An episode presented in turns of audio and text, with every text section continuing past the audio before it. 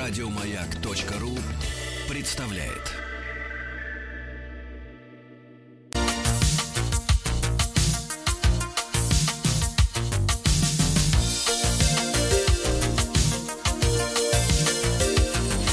Сергей Стилавин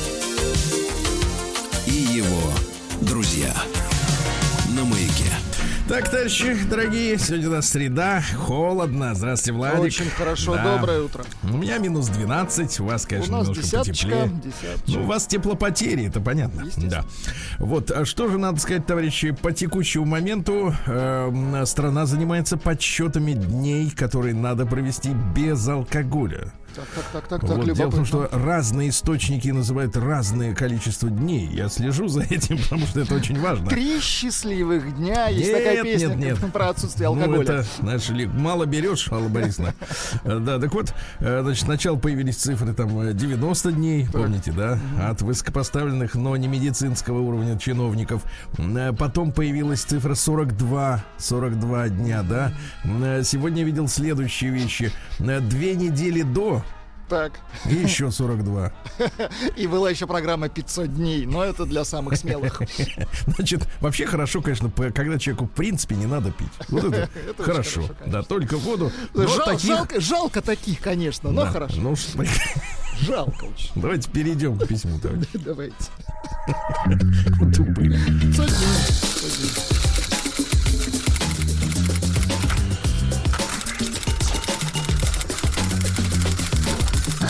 Приемная нос. Народный омбудсмен Сергунец. Итак, мы с вами погрузились в письмо Станислава. Э, да, сразу сделаю ремарку. Станислав прислал добавку после того, как э, услышал свое письмо в эфире. То, что добавку мы тоже сегодня прочтем. Его письмо состояло из двух частей. Э, инфернальный коучинг, первая часть, где э, супруга законная на 6 лет старше, и это тоже законно, э, занималась чакрами. Ушла Да. в нумерологию, да-да-да. Да, и вторая часть романтическая. Поскольку мужчина решил передвигаться э, на общественном транспорте, На своих двоих. да, вы понимаете, да, девчонки, вот вы, если, например, говорите мужчине, давай ты будешь ездить на автобусе, а я на машине. Вы Кого он понимаете, там? чем это грозит? Да, кого он там встретит? Вот, ну и встретил в итоге женщину, девушку с прекрасными э, глазами, да, и так далее и тому подобное. Вот, а он вот весь такой женатый, да, и так далее. Так вот, обменялись номерами телефона, звали ее, помните, Виктория, Вика, Викусик, да. Вот, э, я провожать стал ее каждый божий день. На вопрос, как же она решилась познакомиться, учитывая, так сказать, мой социальный статус, а что за статус? Из женатик, да? Ответила, что никогда в жизни не видела, чтобы так горели глаза. Очень хорошо. Ага. Вы понимаете, когда мужчина, знаешь, такой смутной поволокой после вчерашнего подходит и говорит, цепочку на ноге носишь, это одно.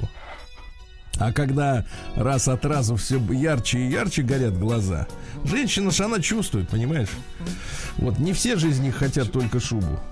Ну, то есть, э, шубу тоже, но еще и важно глаза. Приглашал ее, про- приглашал ее прогуляться, сходить в кафе, ресторан, кино. Я отправлял ей цветы курьером. Очень хорошо. Очень хорошо. You kiss me once, I kiss you twice. Да-да. Тем временем пришла весна, что только усилило эмоции. Э, Сразу хочу сказать, никакой физической близости, максимум подать руку. Какие высокие чувства. Очень да, хорошо. Да, э, почти платонические. Она принимала во внимание мое семейное положение. Знаешь, я тебе руку дам, но приму во внимание. Да и не так давно тяжело сама рассталась с молодым человеком, а я не хотел выпускать синицу из рук. Чертов Амур попал прямо в сердце, влюбился ведь как школьник. Ну, такую увесистую синицу. Да, размером с голубя. Меня, меня словно уносило, или с бройлера, меня словно уносило в открытый океан. Это буря эмоций. То шторм, то жара, то штиль. Брат, осторожно, это могут быть приливы. Одного боялся, что этот океан перемелет меня и выбросит обезвоженным на берег. Слушайте, тут из Финляндии пришло сообщение. А, оказывается, Вика по-фински ошибка. Очень хорошо, вы туда попали, куда хотели. Первое испытание ждало в марте. А теперь, Так. внимание, тревога, Владик, тревога. Первое испытание ждало в марте, когда она поехала... А теперь, внимание, как тесно все переплетено. Когда она поехала в Омск. Вижу, вижу старику Владику смешно. Так вот, поехала в Омск к подруге. А теперь внимание. музыка, да. Да, теперь внимание. В Омск к подруге на свой день рождения. На свой. Как А почему? подруги. Почему Интересно. подруга не может приехать на ее день рождения в родную Кострому? Непонятно. Непонятно, согласен. Я вот никогда не ездил на свой день рождения, вот, так сказать, э, к другу. к другому человеку, естественно. Вот именно, к чужому человеку. Ну, не обязательно Проводил? к чужому, но это ж ваш день рождения, конечно. Да, где хочу, там и... Где я, там и праздник, правильно? Естественно. А, Проводил на поезд, грустно было, мягко говоря. Потом началось это безумие с вирусом. Даже после приезда, то есть в марте проводил. Даже после приезда лично общаться стали реже. Упущу все эти грустные моменты, но надеюсь, что удастся выбраться вместе на новогодних праздниках в какой-нибудь из соседних городков. Да и вообще я настроен максимально серьезно в отношении Виктории.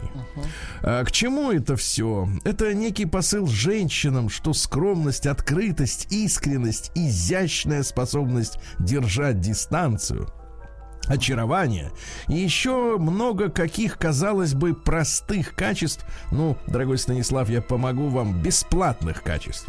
Вот, но именно их сейчас не хватает женщинам. Помните, как в фильме, как вы относитесь к женщинам, вопросительный знак? Они все одинаковые, кроме какой-нибудь одной. Так вот, ради это, этой одной мужчины готовы идти на подвиги, писать романтические письма, дарить цветы, говорить комплименты. Будьте собой настоящими, ухоженными, а все эти утиные губы, нитки в носу, они ни к чему. И уж если не любите готовить утром завтраки, сообщите сразу, чтобы потом ваш муж не подумал, что вы обленились. Уф, у меня все. Спасибо, что дочитали до конца. Э, Пишет нам э, Станислав. Да, и вот давайте по говорите, от него. Да, же, да? бонус, давайте. Бонус, да-да, прилетел такой, знаешь, как шлепок теста в кастрюлю. Бонус три Да. топора. Бонус. Итак, бонус от нашего, минуточку еще, вот от Давайте, Станислава. давайте. Здравствуйте, уважаемые Сергей и Владислав. Прошлое письмо, письмо получилось через Чур, это отдельно. Мгм, То есть Жаль. немножко, да, Жаль. приврал, Длинным. приврал. Да. А Что заняло целых три дня, поэтому буду краток и исключительно по делу. Письмо также подойдет для рубрики КПС. Вот, видите. КПС! Небольшая история к сути. Живем сейчас мы с супругой отдельно. Вот она, вот она, музыка радости. Давай чуть-чуть послушаем. Окунемся в отдельную жизнь. Тыкс, тыкс, тыкс. Тапс! Да. Ты там, Нет, а это не циркачи на арене. Да, не циркачи на арене. Да.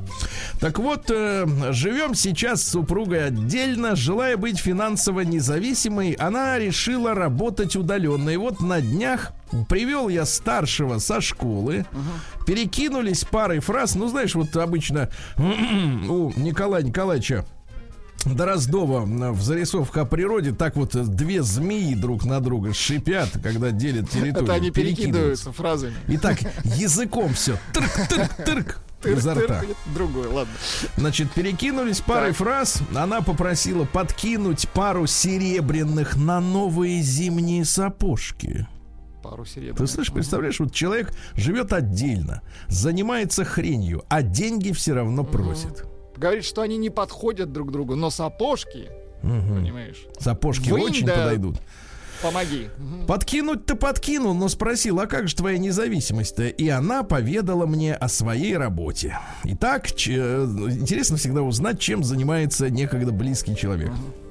работает менеджером по продажам онлайн-курсов интимной гимнастики. Да ладно. Погоди, погоди, погоди. Нет, не тиц мяч, не то. Не та гимнастика. Музыка «Ласковый дождь». Давайте, да. ансамбля «Мелодия». Давайте. Интимная гимнастика. Сейчас дудка. Работает менеджером по продажам онлайн-курсов интимной гимнастики. Да класс. Слушайте, а чем только вот не занимается народ, да? А я не знал, что так можно. За это еще и деньги получать. Не, ну продажа это не значит продать, это значит пытаться Да, впаривать. да, да. Тут надо понимать, эм, что это от тренировки себя до правильной работы с мужчиной. Работы, ты понимаешь? А как мы знаем, любая работа должна быть оплачена. Каждый день обзванивает заинтересовавшихся женщин, продает курсы, пишет фейковые восторженные отзывы с таких же фейковых аккаунтов, э, участвует в онлайн-конференциях, где с такими же продавцами создают массовку, изображая заинтересованность. Э, не знаю, э, под своим именем она названивает бедным купившимся дамам или нет, но Лена и курсы секс-коучинга не созвучны. И оказывается, жену зовут Лена. Какая пропасть между Леной и Викторией, правда? Значит, э, может быть, Хельга. Ну да ладно. У них есть начальница отдела продаж и глава всей этой конторы. Глава, как они его называют, продюсер. Бывший коммерсант, отправивший своих сотрудников на такие же курсы, э, те получили сертификаты и начали сами преподавать. Конкретно этим э, направлением занимается бывший бухгалтер 50 лет. Интимная. Вы, кстати, почитайте, вот э, по- посмотрите, что такое, что надо делать, чтобы овладеть интимной гимнастикой. Так, сейчас набираю. Нужны ли какие-то это, пред- э, спортивные снаряды? Я Вот. даже боюсь, что сейчас просто вот мне Например, выбросит. э, Например, например, гиря. Или, гантель. Картинки. И вот, слушайте, и вот эта мадам записала видеоуроки, как надо работать с собой и с мужчиной. 50-летняя бухгалтерша записала видеоуроки, ребята.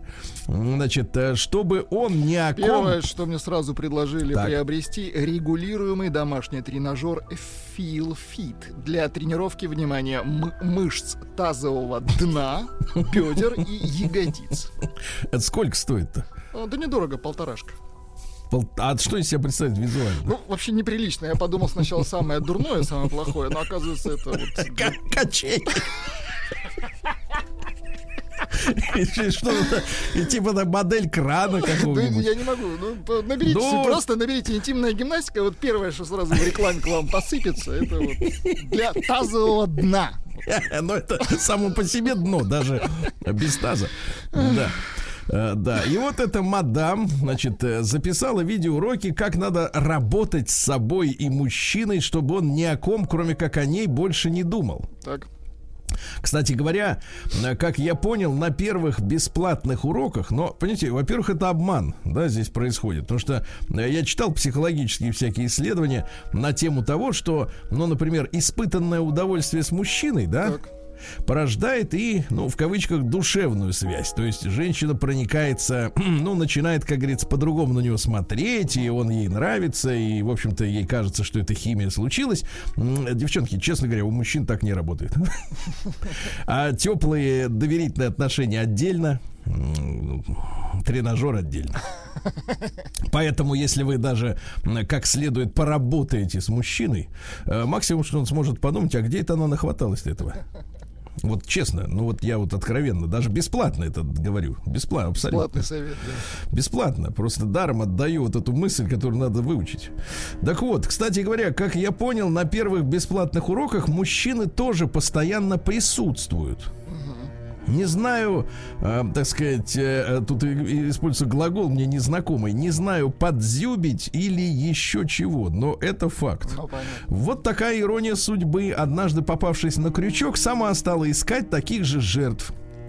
Как вам изнанка коучинга и тренинга? Представляете, сколько таких дельцов в том же Инстаграме? Кашпировский нервно курит в сторонке от таких масштабов. Куда мы катимся, Сергей Валерьевич и Владислав Александрович? В мир стрима и блогерства. Да мне, блин, пришлось сначала посмотреть в интернете, что значит стрим. Э, к чему общество придет такими темпами? И хоть я и не старик, но мне все это дело отвратительно. Нет ни морали, ни стыда, ни человечности, э, что ли, никакой ответственности перед окружением. Вроде пандемия, все вроде дома должны сидеть, а они вляпались во всемирную паутину и болтаются там, как ну, в проруби. Ну, понятно. Вот такое письмо, ребята. Вот так вот. Прием корреспонденции круглосуточно. Адрес стилавинсобакабк.ру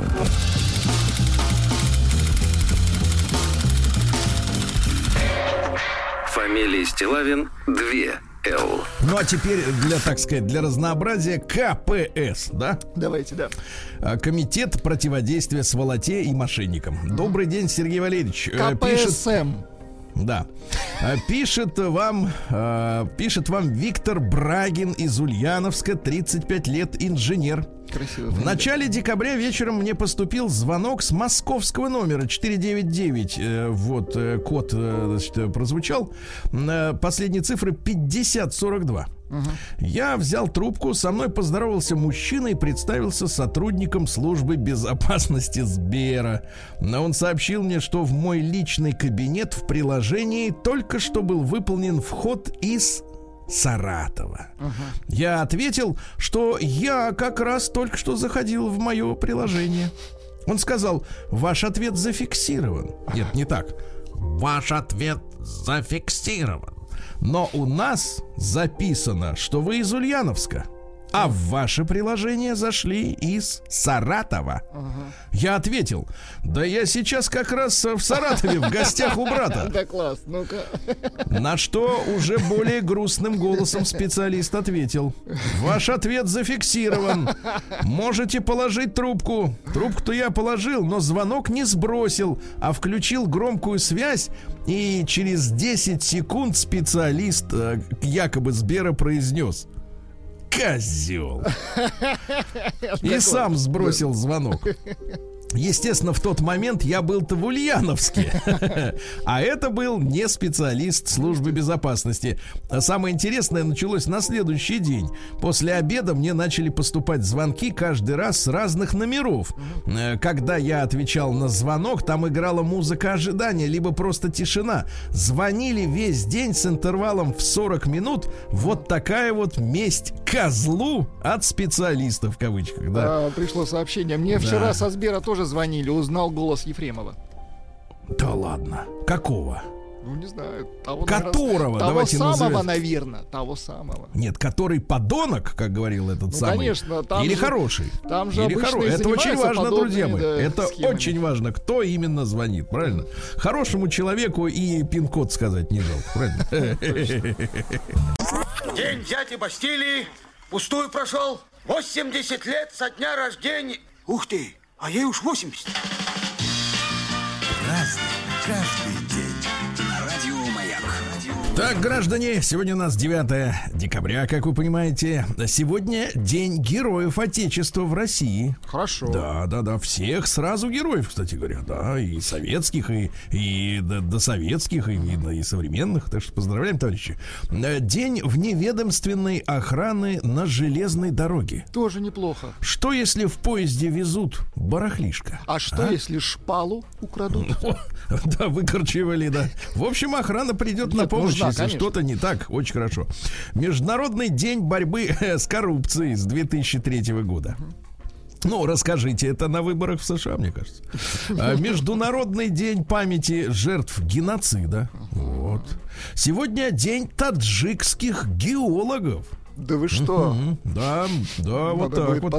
Сегодня, да, сегодня день рождения Оли Лукойе. Л- Нравилась вам вот эта сказочка? Ну, мультик смотрел, да. Ну вот смотрите, значит, в переводе Лукойе это закрой глазки с датского. Вот, он приходит к детям вечером, брызгает им в глаза маленькой спринцовочкой. Ну, спринцовочка вообще, в принципе, для других целей, да? Но он им в глаза, значит, Звучит- сладким... Звучит-то не очень. Да, сладким молоком брызгает, ну, чтобы глаза склеились, э, и вы утром было не разодрать, да? Заставляет за- заснуть, значит, с собой носит два больших зонтика над детишками, которые вели себя хорошо. Оля Лукоя раскрывает разноцветный зонт с Цветастый, да-да-да. картинками. И тогда они видят красочные цветные сны. А непослушным детям э, полагается наказание. Над ними открывается обычный зонт черный. Не ребенок всю ночь спит и ни черта не видит. Это, кстати, Значит, неплохо, просто выспаться. Да, и это, кстати, вот эту же историю ты написал э, Андерсон, да? Вот, но э, вспоминаю исследования научные в кавычках последних десятилетий, когда один спец заявил, что цветные сны людям начали сниться только по- после появления цветного телевидения. Да-да-да, мы помним Ага. эту дичь. Сейчас. Да, День рождения компьютерной мыши сегодня. Хорошо. День имбирного печенья в Швеции. А также в Скандинавии, в Норвегии, в Финляндии, в Швеции сегодня, а теперь внимание, Владик, День лютефиска. Так, так, так, ну-ка переведите. А теперь внимание. Значит, что это за дрянь? Значит, для приготовления лютефиска сушеную рыбу замачивают в щелочном растворе Бэ. каустической соды. Слушайте, это уже даже мерзко звучит. Да, да, да. Да. Раньше вместо, значит, гидроксида натрия использовали березовую золу. То есть рыбу клали в золу, да, с водой. Э, Вот, э, на трое суток. Э, Значит, после чего вымачивали несколько дней просто в воде. Э, Вследствие химической реакции рыбных белков и щелочи э, рыба приобретала желеобразную консистенцию От рыбы- и специфический острый запашок. А В дальнейшем лютый фиск подлежит тепловой обработке, его жарят на сковороде, запекают в духовке, да, подают, теперь значит, для полного, значит, для полностью, подают с гороховым пюре. Еще и отстреливаться. Нет, смотрите, смотрите, добавляют туда бекона, но то, что просто жрать невозможно. какой-то. Отварной картофель и брюнуст. Брюнуст. Брюнуст. Это брюнуст, это у них такой соус специальный коричневый. Ну, тоже цвет не очень. В качестве приправы предлагают горчицу. Да куда там горчица? Да, и водку, значит, чтобы заходило. Но Чтобы самое забыться. ужасное, что скандинавы где-то в год съедают по килограмму на брата, включая ладно. младенцев и старичков. Они это очень вот гадость эту любят. Значит, товарищи, кто в Финляндии живет, тут написывает, да. Расскажите, насколько это вкусно? Лютый фикс. На что это похоже и насколько это плохо, да? Дальше. День оживления сегодня. Хорошо, это можно. После рыбки, да? день Есть что оживить, да. И два, двойное название у праздника Егор Зимний или Юрий Холодный, да? Вот, э, ну и, соответственно, э, значит, э, в этот день было принято, выезжая куда-то по делам, служить молебе на благополучие. Так. Вот, сходили слушать воду в колодце. Если не плещется вода, Так. зима будет спокойной. Вот, Егоря считали, кстати, повелителем волков и охранителем скота. Очень хорошо. Именно его просили, чтобы волки, да, они не нападали на, на лошадей. Вот так вот, да. Праздник каждый день. Радио Маяк. Да. А, Ну что же, э, в 1590 году в этот день царским указом был запрещен переход крестьян от одного хозяина к другому. То есть окончательно закрепостили. Ну и появилась поговорка «Вот тебе бабка и Юрьев день». Что нельзя переходить, да? Вот, ну, конечно... Терпи, да, брат. Терпи, бабка. Вот в 1608 году Джон Мильтон родился, английский поэт, э, значит, ну потерянный рай, потом возвращенный рай, да, вот. Ну и проблема в следующем, э, проблемы в его жизни начались, когда он женился на Мэри Пауэлл, и его безмятежное до того существование превратилось в материальную невзгоду, понимаешь? Жена уехала от него в первый год жизни, но до этого успела полностью его выпотрошить. Выпотрошить. Ну вот, стихи следующие. Ну-ка. Мне 23, и время этот вор неуловимой, дерзкой, быстрокрылой Уносит дни весны моей унылой Так и не давшей всходов до сих пор Да, мрачно. Да, мрачно Вот видишь, не та женщина появилась Довела мужика, короче. Да, и все. Сегодня э, в 1712-м Савва Яковлевич Яковлев родился основатель дворянской фамилии. Вот, породнился он потом путем, так сказать, понимаете, да, каким, ясно, с древними аристократическими родами титулованными, да. Вот, э, ну и что, Э, он, этот Яковлев, прославился чем? Когда Екатерина II взошла на престол, да? Вот нам тут жаловались, помните, что один из агрегаторов э, на Черную пятницу заставлял э, торговцев снижать на 10% цену. Ага. Безапелляционно, да, да. Ягодный. Да, а тут какая история? А тогда полагалось, что когда новый к- царь или царица восходит на престол, э, нужно было, чтобы, так сказать, э, владельцы кабаков бесплатно поили народ. За свой счет. А Яковлев не захотел. А ему тогда ст- пудовую, значит, гирю на шею повесили и, значит, э, заставили ходить по, э, ну вот с ней жить, заковали его в эту гирю, на которой было написано «жмот». Вот. И он э, несколько месяцев ходил и искупал свою жадность, да. Так, Сегодня в ты- относительно лютофиска. Катя Да. из Финляндии написала «Доброе утро, купила в прошлом году эту рыбку, не знала, что это. Гадость редкостная, вонь ужасная. Живу в Финляндии, Катя». Катя, я вот просто вот вообще. Просто, ну, если кому-то нравится, напишите. В 1748-м Клод Луи Бертолле родился. Ну, бертолетовая соль, вы понимаете, да? Э, Какая она у нас? э, Взрывается, правильно? Бертолетовая. Да, и первым, кстати, применил хлорку для отбеливания бумаги. Потому что если просто из дерева бумагу сварить, ну, вот, она серая, а он ее отбелил. да. Молодец. Вот и хорошо. Э, Сегодня у нас, э, значит, в 1842-м Петр Алексеевич Кропоткин, князь-анархист. Ну, это само по себе идиотизм, конечно. Князь и анархист, да. Потому это- что князь это что? Это принадлежность э, к высшей, э, значит, секте э, управителей, правильно? Ну, к сословию, да. Не, ну не сословие, а это высшая знать. Ну, да, Князь да, да. Это это вот ца- родственник царевич, царя. царевич, родственник да, царя, да. При, при случае может и царем стать, А он если как так. бы против себя. А он против власти. Бред же, правильно, бред. Ну, как может князь быть анархистом? А вот он, он такой вот, да. Он, кстати, ему довелось же, вы понимаете, потом посмотреть на плоды своих философствований. Приехал ненадолго уже. Кстати, взгляды Кропоткина разделял Муаммар Каддафи. Но он был диктатором при этом, понимаешь? Хорошо быть диктатором и анархистом, да? Вот, значит, ну, цитаты следующие. Прав не дают, их берут. Ну, скажите об этом в ГИБДД, правильно? Вот. А, Без равенства нет справедливости, без справедливости нет нравственности. Ага, вот он с какой стороны зашел. Нравственности, видите, да. Дальше. Надежда, а вовсе не отчаяние, как нередко думают молодые революционеры, порождает успешные революции. Именно надежда, а не то, чтобы, так сказать, все плохо. Надежда на то, что взорвется или не взорвется. Надежда на что-нибудь, да. Э, Сегодня первые рождественские открытки отпечатанные в 1843 Ну, чтобы все видели, что я ее поздравил или его. Все пусть смотрят, правильно?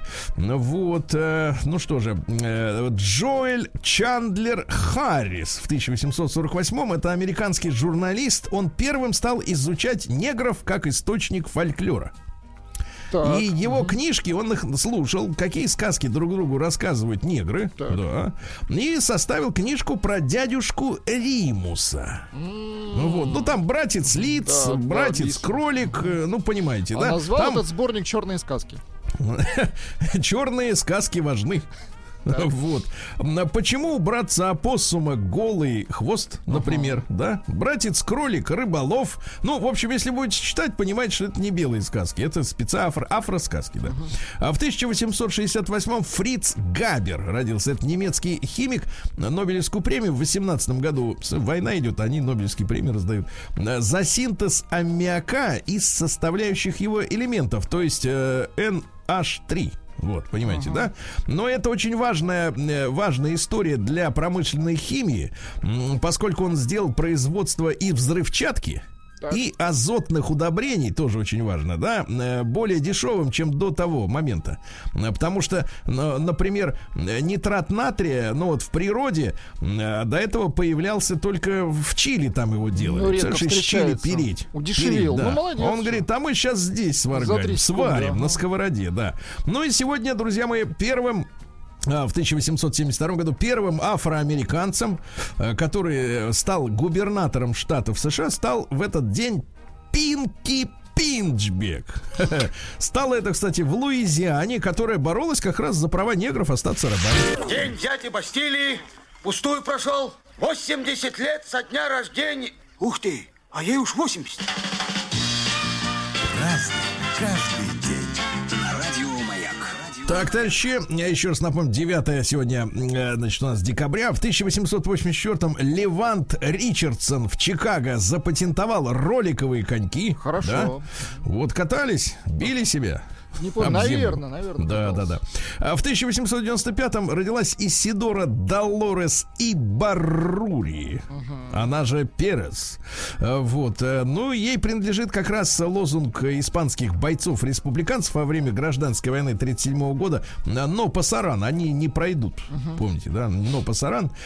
Сегодня у нас в 1905-м Грейс Мюррей Хоппер родилась американский математик. Она была одним из разработчиков компьютерных технологий и стала третьим програ- программистом в команде, которая обслуживала первую в мире ЭВМ Марк 1. Круто. Понимаете, да? Она придумала, кстати, термин жучок, баг. Ну, то есть э, непредвиденная ошибка, да, вот, ну и так далее. Э, Сегодня Джордж Балабушка родился в 1912 Ну, Георгий Антонович э, Балабушка. Легендарный американский бильярдный мастер, он делал ки. Вот, для игры в пул. Э, Вот, говорят, что он был бильярдным Страдивари, вы Ничего себе, представляете? круто. Да, да, да. Начал свою карьеру с производства деревянных кубиков для детских садов. Вот, он говорит, кубики неинтересно, хочу, Буду так сказать, да. точить ки. Мгм. Да, и причем, что, что интересно, Значит, на- во время, так сказать, работы за кон- на конвейере а, станок отпилил ему палец средний Ужас на какой, руке. ничего Да, но тем не менее он делал лучшие ки. Вы представляете? Да, да, да, да, да.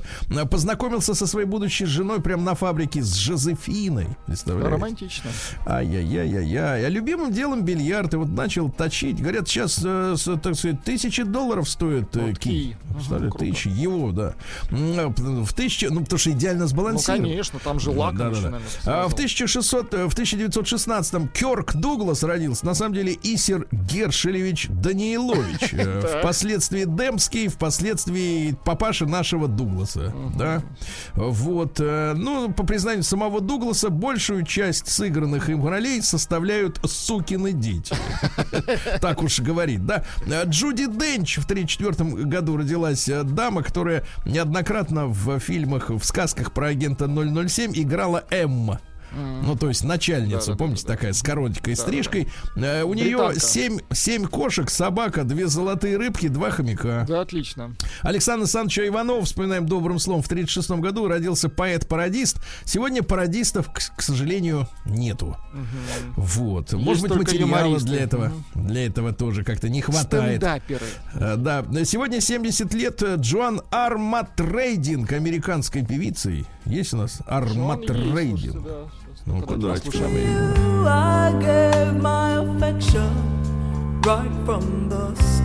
Да ладно. А, в 52 году родился Алекс- Анатолий Александрович Вассерман. Вот. Оказывается, работал э, многие годы программистом. Программистом в научном, так сказать, производственном объединении. Потом переквалифицировался в журналисты. э, Пытался стать депутатом Верховной Рады Украинской. Да. А Сам себя считает сталинистом и марксистом. Молодец. Понятно. Вот. И в 17 лет, я так понимаю, в споре с каким-то, значит, э, сверстником, э, они спорили о том, что, значит, сам Анатолий Александрович отстаивал мысль, что, в принципе, половую жизнь надо вести без ограничений. Так. Вот, а, да, но в споре как-то так вышло, что ему пришлось э, в пылу страсти заявить, что да если хотите знать, говорит, я вообще ни с кем не буду иметь отношений. И до И дал себе слово. слово. Молодец. И держит слово, да. И, конечно, глупость полная, но вот тем не менее, видите, какая, какой, какой характер. Мужик, Какой мужик характер. сказал, мужик сделал. Да, мужик сделал, конечно. А, в 53-м году Джон Малкович родился, американский киноактер. Вот, как он вам? В принципе, так с, с придурью немножко, да? Ну, такой Персонажа. талантливый. Да. Все, что ты делаешь, ты должен делать для кого-то. В противном случае можно вообще ничего не делать. Молодец. Ну, логично. На сегодня, в, в тот же день, как родился Малкович, э, компания General Electric, э, GE, объявила об увольнении всех рабочих коммунистов. То есть, неважно, хороший ты рабочий или плохой, главное, что у тебя в голове мусор с их точки зрения, да? В 57 году родился Донни Осмонд. Это американский поп-певец. У них была группа Осмондс, Осмонды, да? Это типа Семи Семенов, только самолет не захватывали. Такие поющие дети. Давайте послушаем.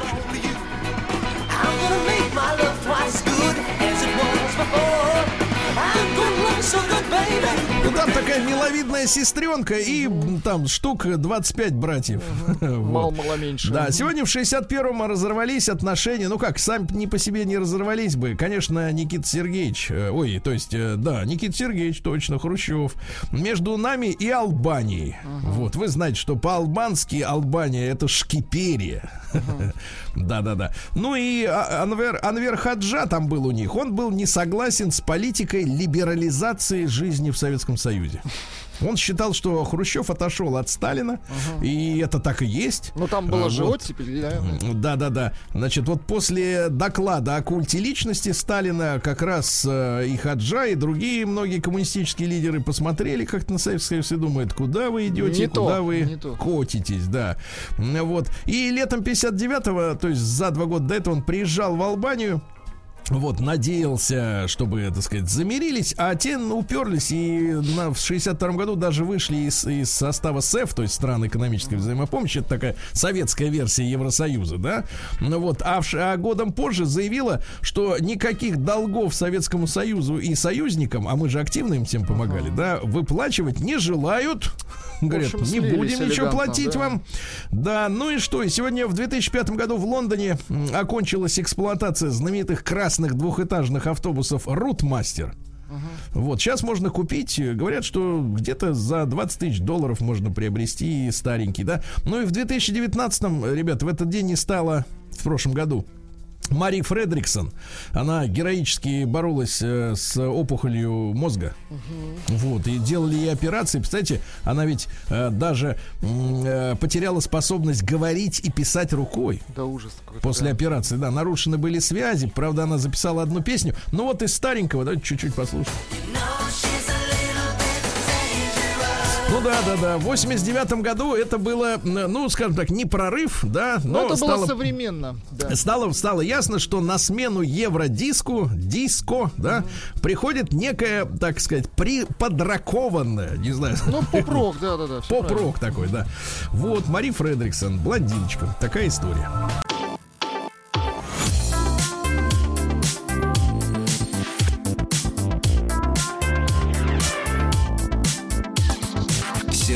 Сергей Стилавин и его друзья на маяке. Товарищи, товарищи, тепло одеваемся, ритузики, термобелье, шарфы. Э, Холодно, как в Омске, да. Ритузика. Ритузики.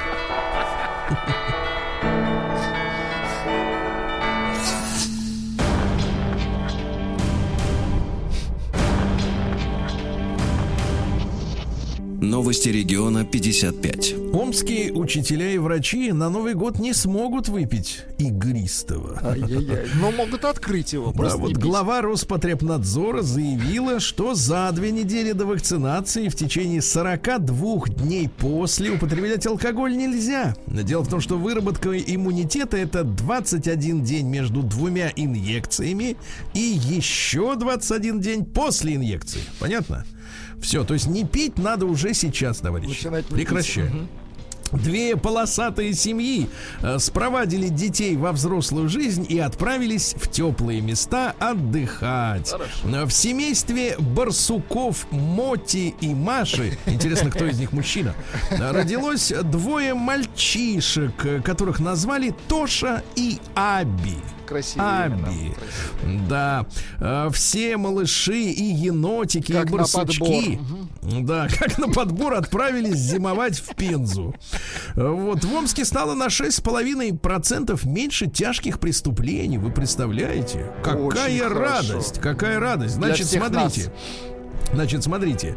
Э, Дело в том, что все-таки 302 алкоголика и наркомана попались. 302. 350 семейных дебоширов которые дома не давали спать своим женам и мужьям. Э, Но, тем не менее, значит, на 9% снизилось количество бытовых преступлений. Вот. На 12,5 преступлений, совершенных в общественных местах, на улице, например, понимаете, в теплых остановках потише себя ведут. Э, В Калачинске, это по Домском, вандалы разгромили портретную галерею лучших тружеников района. Ай-яй-яй, ну отвратительно. Доску почета изготовили на бюджетные деньги в рамках нацпроекта, представляете? И вот минувшей ночью, э, значит, вандалы, Вандалы. залезли в галерею Человек года Man of the Year Калачинск. Yes. И, значит, э, вырвали из рам портреты, порвали их, топтали ногами, плевали на них. Представляешь? А кто это сделал? А кто на, на, на выставку не попал? Чьего портрета там нет, правильно? Из Вот. Челябинской области пришло Да. сообщение от Николая. Ну, значит, видимо, не судьба привиться. Не прекратить ну, надо- диссидентствовать. Надо, взять себя в руки. Вот именно, взять в руки и не пить, и все. Первый шаг к здоровью. Омская пенсионерка взяла для мошенников сначала 175 тысяч рублей, Так. Потом еще 410, и того 585. Значит, да, да, да. Ну, естественно, служба безопасности банков. Слушайте, ну передайте вы им уже, ну, чтобы они не общались с этими со службами. Ну, ну скажите им, что пусть идут этим лесом. В Омске елку нарядили игрушками с серпами и молотами, и молотами. Вот. красиво. Некоторым игрушкам по 70 лет. А, 15 республик, 15 сестер. Вот, например. Э, Маленьким посетителям обязательно понравятся такие игрушки, как э, мальчик вишенка. Скрипач, груша, поп- попугай, корудо. Вот э, старинные игрушки, кстати, переда- передали в дар библиотеки постоянные читательницы Ольга Гараджий, Галина Бурьян и Евгения Прибок. Какие молодцы. Да, молодцы, да.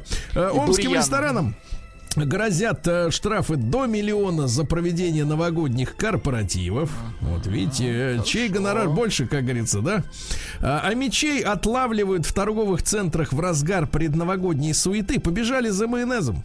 Э, Вот, а тут как тут и, так сказать, при- присмотр, да. Прищучили, да. Матерый уголовник из Омской области. Просто 32-летний. уголовник матерый, это будет Матерый, да. Мгм. Вот, у которого, да, значит, непогашенные судимости за три преступления. Непогашенные. Слушайте, а Вот. погасить Он, значит, можно, естественно, в СИЗО. Он, значит, да, я так понимаю, стырил, погасить можно в кассе. Значит, он э, вот стырил, э, значит, автомобильный аккумулятор и из находившихся там свинцовых пластин стал на сковородке выплавлять себе кастет. Ну вот, выяснилось, что это холодное оружие ударно-раздробляющего действия, да.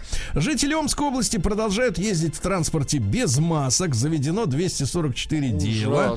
В Омске на месяц закрыли кафе, расположенное в гараже. Кухня Востока прикрылась. У повара не было медкнижки. Зачем гараже, ему медкнижка? У него есть рис. Значит, а мечи заплатят э, по тысяче рублей и сами пробегут за это, за эти деньги рождественский полумарафон. Хорошо. За предобрейшее. Хорошо. Да. А Мич сдал подельников и получил четыре с половиной года за мошенничество с квартирами. Группа бандитов, э, значит, э, ох- охаживала пожилых людей, у кого были долги за коммуналку. Им покупали алкоголь, еду и предлагали улучшить жилищные условия, купить квартиру или дом меньшей площади и погасить долги. Квартиры они продавали, людей выкидывали на улицу, а сами, значит, оставались с бабками, да? В Омской области нашли финансовую пирамиду и черных кредиторов, более 10 черных кредиторов, вы представляете? Чёрных а также в смысле афроамериканцев? Нет, это значит без налогов. А, понятно. Вот, ну и что интересного, и Амичку осудят за обман туристов на 8 миллионов рублей. Вы представляете? Много. Значит, мадам, которая была руководителем турфирмы, обула 70 человек. Э, Залог э, в счет оплаты туров, например, куда? В Грецию, в Турцию, в Тай, во Вьетнам, в Италию, в Испанию. э, Залог составлял до 390 тысяч рублей за тур. Да класс. В итоге 8 миллионов рублей. Вот так. Вот все.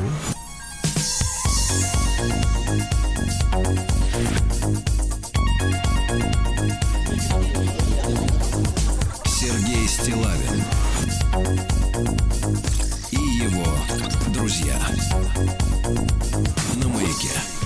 Да. А ну что же, э, э, отшельница Агафья Лыкова, помните? Да-да-да. Есть такая бабуля, э, от имени которой, я так понимаю, и шампуни продают даже, и мыльцы. Значит, попросила Дерипаску помочь построить ей новый дом. А тот и говорит, да пожалуйста. Понимаете? Она же в труднодоступном месте. Вы не отшельник случайно, есть человек, который может помочь.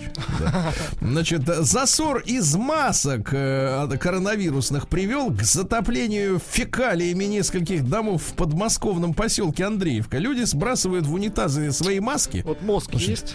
Товарищи, вот зачем вы это делаете? Ну, есть же ведро.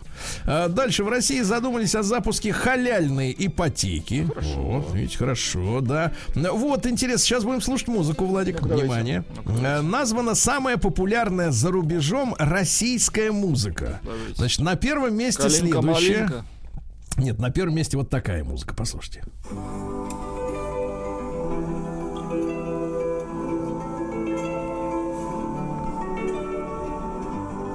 Узнаете? Чайковский, что ли? Молодец. А на втором месте вот такое. Ну-ка.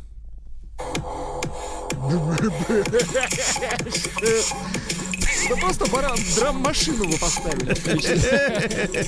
Это, конечно, край. Это край, край А что это земли. было с барабанами? Значит, смотрите, на первом месте Чайковский, на втором месте, э, вот это вы слушали сейчас, российский электронный исполнитель, он в клипе в маске инопланетянина с хитом «Астрономия», зовут его Тони Иги. Знаете Где они их такого? берут? Нет, не знаю. Нет, не знаете. А они Нам- на Западе знают. Почище Чайковского. Значит, диетолог Анжелика Дюваль. О боже. О-хо-хо. Вот это номер. Россиянка Дюваль Анжелика. Не знаю, потомственная. Значит, э, значит, э, назвала простой десерт от, от спасения от похмелья. Вот вы, Влад, Влади, Владуля, знаете, как спасаться. Говорит, надо печенье в духовке, печеные в духовке, яблочки и грушки скушать, и будет хорошо. Да ладно. Помогает вам груша печеная? Нет. Понятно. Московские спасатели вызволили вмерзшую в лед ногами утку. Вот. Молодцы, хорошо. А, назвали самую вкусную говяжью тушенку. Росконтроль провел анализ. Ну-ка. Значит, э, смотрите, какая история. Ну, всего 5 брендов, а тушенок-то у нас до, до дури, как говорится. Значит, э, в черный список попались. э, значит, смотрите, Росконтроля Еленская тушенка, Великолукский мясокомбинат, главпродукт, Столетовский мясной двор. Ну, к примеру, в Еленском и в, гра- в главпродукте ферментированный рис и мука с крахмалом. Да? У Великолукского мясокомбината Карагинан нашли. Каррагинан. Отвратительно. Yes, Так. yes, that's Карагинан, baby. М, Вот, ингредиенты тушенки Столетовский мясной двор оказались низкого качества. Там кровеносные сосуды, хрящи, лимфатические узлы. А вот в лидере по вкусовым ощущениям Ешкаролинского мясокомбината, а вот, правда, обнаружили ДНК птицы. То есть как бы тушеночка-то должна быть говяжья, да? А там, как говорится, и курочка зашла Ничего, ничего, курочка Да, диетическая. э, пол- ну что же, вот, э, значит, писали об этом все. Я тоже писал про э, скандал с победой с авиакомпанией. Да, помните, когда там в поддержку Дзюбы рисовали в небе, так сказать, траектории определенного свойства. Люди мне некоторые писали, да что ты врешь, этого не может быть. Ну, в итоге, вам всем, которые не верят, э, зам главы победы уволили из-за пилотов, которые поддерживали эротикой Дзюбу. М, Вот выговор, выговор гендиректору Колмакову, да. А Названы самые популярные породы котов э, у россиян. Ну, кроме всем известных, еще бурманские кошки. Бурманские. Это кто ж такие, да? Вот. И, кстати говоря, у 20% жителей Москвы на котов аллергия. То есть, Да видите, как э, город на людей действует по- положительно. Вот Очень так. хорошо. Наука и жизнь. Ну, совсем чуть-чуть о науке. Во-первых, сегодня, друзья мои, в ночь с 9 на 10 э, декабря с, э, нашу планету накроет облако плазмы от супер вспышки на Солнце. Так что в э, следующей ночью может болеть голова, я так понимаю, да? А, сенсация. Вирусы и троянские всякие, так сказать, вот эти вот заразы, вся это, да, могут попасть в смартфон через внешнюю зарядку. Да ладно, через зарядку. Да. Эверест подрос на 86 сантиметров. Хорошо. Новые данные, да. Ну, вот, ну и что-нибудь еще. Э, В Тибете найдены следы мистической страны Шангрила. Не путать с казино. Да.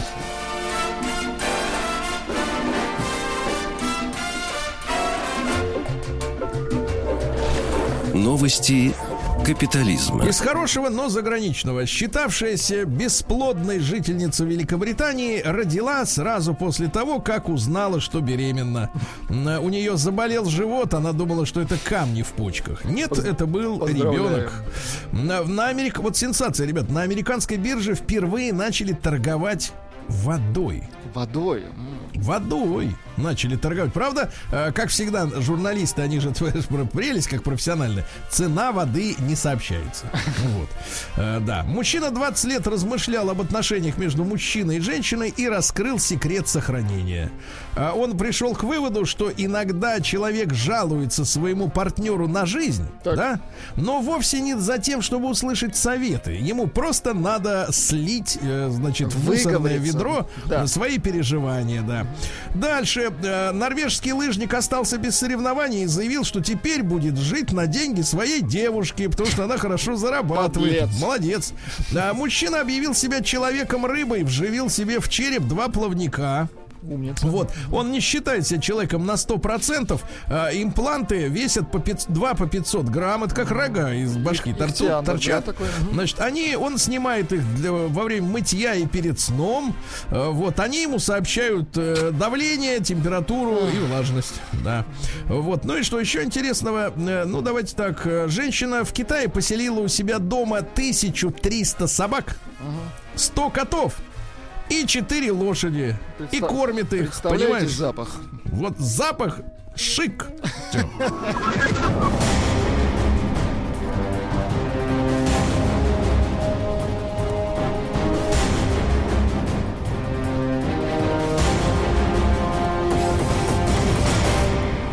Россия криминальная. В Петербурге задержали двух капитанов. Двух капитанов. Но это не из книжки «Тайна двух океанов», да. Значит, э, два капитана полиции, они обидели проститутку. О, не заплатили? Представляешь? Женщина пришла в отдел полиции и пожаловалась, что капитаны отобрали у нее паспорт в интим-салоне на улице Есенина. Вы представляете? Интим-салон на улице Ну, тот самый, Есенина. самый известный на, Есен- на Ай-яй-яй. Есенина. А, Значит, по новости придурков, москвич хотел опробовать свой пистолет и пострелял на платформе МЦД. На звук пришли полицейские, он забыл прикрутить глушитель. Надо Российский, значит, российский подросток подлец, э, значит, э, в Приморье находясь в школьной библиотеке, попросил у педагога сотовый телефон, чтобы позвонить. На самом деле он изменил настройки банковского приложения педагоги и у педагога и украл со счета учителя 740 тысяч рублей. Подлец. Тварь какая, да? Пьяный ковид-диссидент устроил дебош на рейсе, который вылетал из Астрахани. Он встал и громко, громко воскликнул э, в адрес полиции. Я требую, чтобы мне зачитали права. Да. А в Петербурге оштрафуют на 500 тысяч хинкальную, которая говорила, что у них лучшие хинкали в городе. Нельзя говорить так, да. В Новосибирской области журналистов закидали палками. Палками закидали, да. В Самаре накрыли игорный клуб, но это мелочь, да. А блогер разрушил магазин и испортил массу фото п- продуктов только для того, чтобы снять видео для Инстаграма. А в сторис, понимаешь, да? Ну вот в Кургане вынесли приговор троим мошенникам, которые украли 180 тысяч рублей. Неизвестные похитили 12 миллионов рублей биткоинами у посетителя бара в Москве. В Костромской области завели уголовное дело на лже-экстрасенсов, это понятно. Ну и, наконец, трагедия номер один. Давайте. Я думал, что нас этого не коснется. 39-летняя женщина, чтобы не выплачивать банку долг в размере 280 тысяч рублей, сменила пол. 280 тысяч. Сменила пол.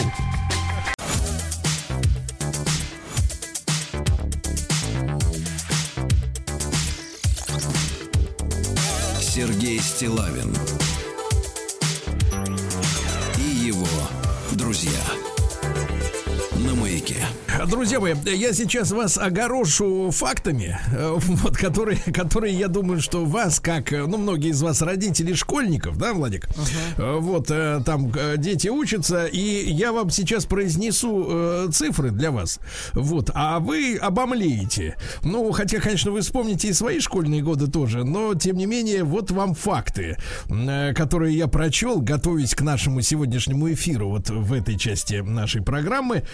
Так вот, сегодня, посмотрите, наши школьники в младшей, кла- в младшей школе, э, которые учатся с 1 по 4 классы, э, должны, ну как должны, им рекомендовано прочесть 451 книгу Неплохо.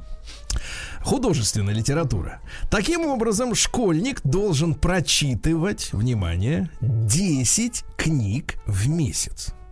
Понятное дело, что не каждый из них тянет на войну и мир по объему, но тем не менее, просто сравните, сколько это, давайте делить, э, две с лишним книги в неделю. Ну, хотя бы две. Ну, хотя бы две в неделю. Ну, хотя бы одна, хорошо, да?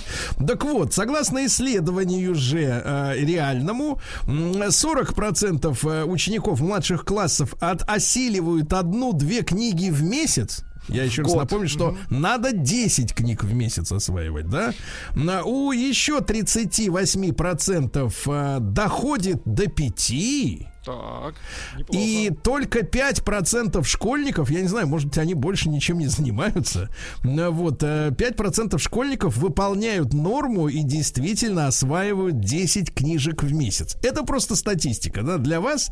А в этом часе, друзья мои, мы с вами поговорим о том, что э, библиотеки получают, ну вот уже уже получают вторую э, вторую молодость, второе дыхание, вторую жизнь, потому что идет э, цифровизация библиотек, да, когда вам э, фактически не нужно пешком ходить, э, так сказать, именно э, в эту самую библиотеку, а все больше и больше пополняется онлайн фонд, да, идет отцифровывание, и вот э, цифровизация происходит э, на Российской государственной библиотеке и происходит э, сотрудничество, взаимодействие. Мне не нравится слово коллаборация, потому что оно, так сказать, имеет такой оттенок э, с душком. Но сотрудничество библиотек с популярными образовательными платформами, да, то есть такое вот объединение. Э, Я сегодня рад приветствовать с нами на связи э, Вадим Валерьевич Дуда, генеральный директор Российской государственной библиотеки. Вадим Валерьевич, доброе утро. Да. А, доброе утро, Сергей Валерьевич. Очень, Да, очень приятно быть с вами сегодня. Спасибо, спасибо. Вот. А, д- д- Вадим Валерьевич, ну, соответственно, у вас огромные фонды, правильно? А, Там я познакомился с материалами на эту тему, и 367 языков мира.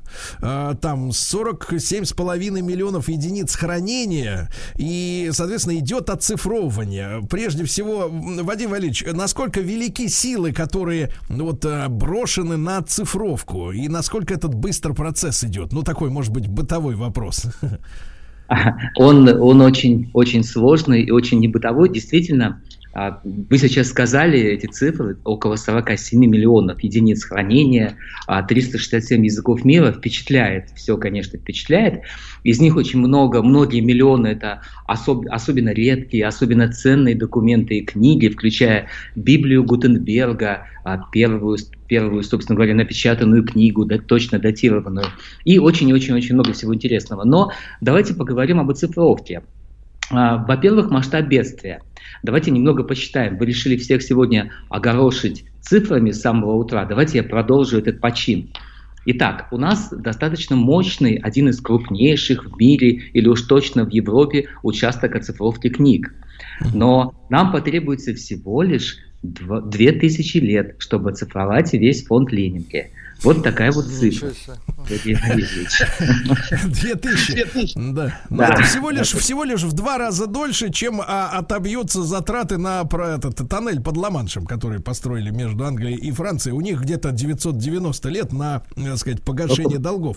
Это так, для сравнения. Так что не так и плохо. А, вот, э, э, но, э, Вадим Валерьевич, а э, каким образом это оцифровывается? Это сканы получаются или переводятся книги в машинопись, условно говоря, да, когда у тебя, у тебя, грубо говоря, если ты читаешь удаленно, это у тебя на смартфоне или на планшете или на компьютере фотография или просто текст, который вот с которым можно работать?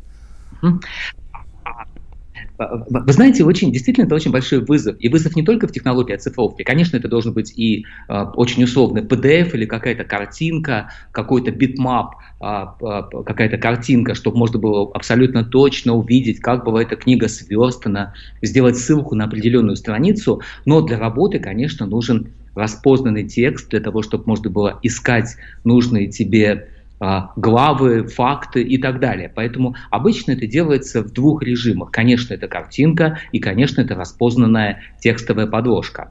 Но основной вызов, на мой взгляд, лежит немного в другом. Мы с вами только что решили, что а, п- срок э, окупаемости Ла-Манша сопоставим э, с тем периодом, который нужен, чтобы цифровать все фонды Ленинки. Я думаю, что вызов немножко в другом. Надо каким-то образом строить э, информацию о наших фондах, вот тот самый каталог, тот самый справочный библиографический аппарат для поиска. Вот его нужно как-то встраивать в современное цифровое общество. И тут, э, хоть вам и не нравится термин коллаборация, э, мне, кстати, тоже, почему-то он тоже не нравится. Э, Мы очень заинтересованы в партнерстве с очень продвинутыми организациями и техническими платформами, и искусственный интеллект. Нам очень нужны специалисты в этом вопросе. Поэтому а, вызов очень большой технический. И это не только сканирование, это самая простая вещь, я думаю. Друзья мои, я еще раз напомню, что с нами на связи э, Вадим Валерьевич Дуда, генеральный директор Российской государственной библиотеки. Идет отцифровка, идет э, хорошо. Но, сами понимаете, книг очень-очень много. Э, Вадим Валерьевич, не могу не спросить, а что же у нас вот в эпоху цифровизации происходит с посещаемостью? То есть, насколько вы видите физический спад тех людей, которые идут за книгой к вам? Вот. Или, тем не менее, так сказать, вот э, люди, лю- людей не становится меньше? А, Не могу сказать, что людей становится, что людей стало очень мало в Ленинку. Ну, давайте говорить так, до пандемии, то есть в какой-то нормальной жизни, это было еще так недавно, а, прих- приходило обычно около трех тысяч человек в день. То есть это достаточно большой поток. И не могу сказать, что наши читальные залы когда-либо были пустыми. Наверное, этот поток несколько меньше, чем был в 70-е и 80-е годы, но тем не менее достаточно большой поток. Все-таки а, Далеко не все пока оцифровано, далеко не все есть в интернете, и очень часто исследователям, ученым нужен именно доступ к физической книге, настоящей книге. Вадим Валерьевич, ну, ну я понимаю, что м, если человек живет в Москве, вот, э, то он может прийти в, в библиотеку, почитать, э, но мы э, ориентируемся же на весь, на всю страну, на весь мир, да, и благодаря интернету, которому у нас очень много претензий относительно нравственности, да, других всяких категорий, но тем не менее это замечательная библиотека, э, которой можно пользоваться из любого уголка земного шара, и в том числе из любого э, уголка нашей страны. Вот расскажите нам, пожалуйста, про ваше как раз сотрудничество с цифровыми платформами, э, которыми и наши слушатели, и их дети могут воспользоваться, да даже сегодня уже, послушав наш разговор. Ну, конечно. А, прежде всего мы говорим о а, то, что мы называем внутри НЭБ, Национальная электронная библиотека, действительно очень амбициозный, на мой взгляд, э, а, проект. Мы действительно хотим, чтобы знания которые так, э, так активно собирались в Ленинке на протяжении многих-многих-многих лет, а, чтобы они были доступны через сеть интернет, которую мы тоже очень не любим по многим причинам.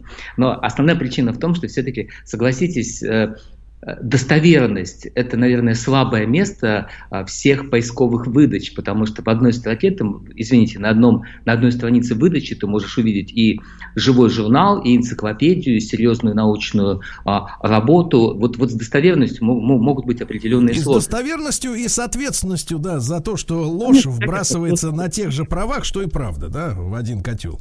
А- Абсолютно. Мы, мы, мы с вами не, не как-то, знаете, ворчим, вот, в наше время все было проверено. Нет, дело не в этом. Все-таки, действительно, интернет очень большая возможность, но нужно все-таки ставить какой-то, я уж не знаю, фильтр, галочка, звездочка, что кто-то за это несет Ну, ответственность. некие, сер- некие сертификаты, конечно, вот э, ваша библиотека и ваш там цифровой проект НЭБ, а я так понимаю, что это портал rusneb.ru, да, Национальная Абсолютно. электронная библиотека, и есть тот сертификат, что эти знания, по крайней мере, проверены специалистами на прочность. А, Абсолютно верно. За каждой книгой, за каждым документом, который находится в фонде Ленинки, обязательно есть коллектив. Это и редакция, когда книга готовится к печати. Очевидно, что проверен и язык, и научный факт, и изложение. И, конечно, наши библиографы, а, а, которые очень системно подходят и к описанию, каталогизации, к систематизации знаний. Действительно, за этим есть определенная ответственность. Но вот если говорить о сотрудничестве, не могу не отметить, что помимо очень серьезных задач, которые решает э, НЭП для науки, для исследований, было запущено еще приложение для смартфонов, которое называется «Свет». И, собственно, это вот э, отчасти ответ на э, то, то, то, с чего вы начали сегодняшний эфир. Школьник должен читать около 10 книг в месяц, читает гораздо меньше. И, наверное, причина не только в том, что книги недоступны. Хотя, вы знаете, это тоже причина. Есть очень серьезный социальный вопрос. Книги ведь не такие дешевые стали в последнее время, и тиражи достаточно сильно уп- упали. Поэтому я подозреваю, что во многом есть еще и проблема доступности книг. Так вот, наше приложение «Свет» э, фактически это ответ на этот вызов. Э, Уже сейчас там доступно около а, 1200 а, произведений, и мы к этому подходим вот каким образом. А, Очевидно, что школьники, тинейджеры, эта аудитория, она очень избалована, что ли, определенным функционалом а, взаимодействия с очень модными э, приложениями всякого свойства. И вот а, если мы не будем использовать привычные механизмы геймификации, вовлечения школьников в чтение, очевидно, какими-то административными методами, нет, ты должен прочитать 586 книг. Я не думаю, что сработает. Вадим Валерьевич, а ну а как вот, э, как, э, как, заинтересовать э, тинейджера э, чтением, да, ну нельзя же, с другой стороны, идти ему абсолютно навстречу и превратить э, чтение, например, в квест или в какую-то игрушку, э, так сказать, так он никогда ни черта ничему не научится. А, абсолютно с вами согласен. Э, Я думаю, здесь нет одного а, рецепта. Нужно двигаться в абсолютно разных направлениях. Я лично считаю, что самый лучший способ продвижения чтения, вот только не ругайтесь на меня, пожалуйста, это, Так. Это взаимодействие в семье. Вот ничто так не продвигает чтение, как э, разговоры с папой или с мамой, или с, о том, какие, какие книги э, ты, ты читал, когда ребенок видит, что ты тоже проводишь время с книгой. Это самый Личный лучший пример. Вадим Валерьевич, после короткой рекламы продолжим.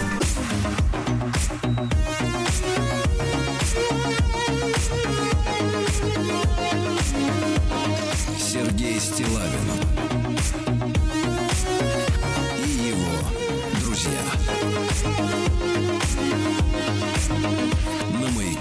Я напомню вам, дорогие товарищи, э, что приложение для смартфонов «Свет» э, заработало уже с 1 сентября более 1200 произведений и нашей, и зарубежной литературы там собрано для, как раз специально для школьников, для подростков. Вадим Валерьевич Дуда, генеральный директор Российской государственной библиотеки, с нами на прямой связи сегодня. Да, спасибо ему огромное за уделенное нам время. Э, Вадим Валерьевич, ну я так понимаю, что кроме, кроме литературы там еще и фильмы и спектакли, в том числе, наверное, телевизионные, да, собраны? А, Да, действительно, так и есть. Это не только, не только, не только книги, не только литература, но а, вот у меня сейчас в эфире прозвучала замечательная вещь, пульт э, личности. Я думаю, что э, это хорошая была бы идея для нашего сотрудничества. А, Мы действительно подбираем все новые, новые а, произведения. У нас для этого создан целый общественный совет. Это дело не только Ленинки, это дело более широкого сообщества, но думаю, что специальные подборки книг, которые оказали влияние на тех или, или иных заметных общественных деятелей, это было бы очень, очень, конечно, интересно. Любопытно, да. Э, Вадим Валерьевич, так вот, возвращаясь к разговору, э, что нужно как-то найти баланс между э, тем, что шко- школьники искушены, да, им нужна какая-то постоянная анимация, да, чтобы что-то скакало, прыгало, там какие-нибудь гоблины там на экране перемещались, и серьезной литературы. Вот ваш совет, кроме, кроме того, что, значит, это все должно быть замечательно сделано, мы прервались из-за рекламы, вы начали говорить про семью, да, про пример родителей, да, к- как это лучше обустроить, вот с вашей точки зрения, дома?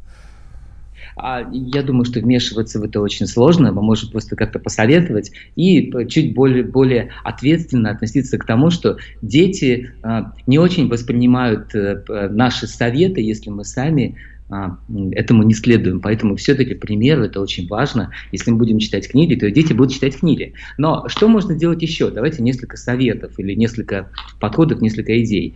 А помимо интересного контента, это, конечно, очень важно. Наверное, это ключевое, а, ключевое направление.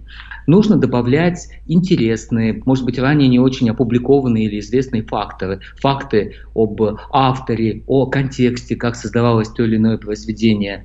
А, Немножко полнее объясните замысел автора, немножко глубже погрузиться в историю, да, что было вокруг, э, вокруг этого То времени. есть с- смастерить этакий тизер, как, э, в принципе, делают э, э, перед премьерой кинематографических шедевров, да, в кавычках.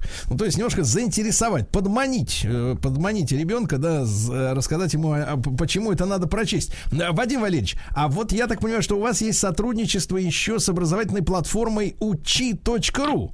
Да, Да. И, и вот э, собрался так называемый литературный кружок. Вот что это такое? А, Именно так учи.ру, на мой взгляд, очень успешный пример образовательной платформы в современной цифровой среде, и мы действительно очень рады а, сотрудничеству, не буду использовать слово коллаборация. А, и действительно запущен литературный кружок, где мы занимаемся книгами, мы делаем доступными замечательные книги, замечательные произведения, а наши коллеги наши коллеги используют свои наработки для того, чтобы это облечь форму заданий.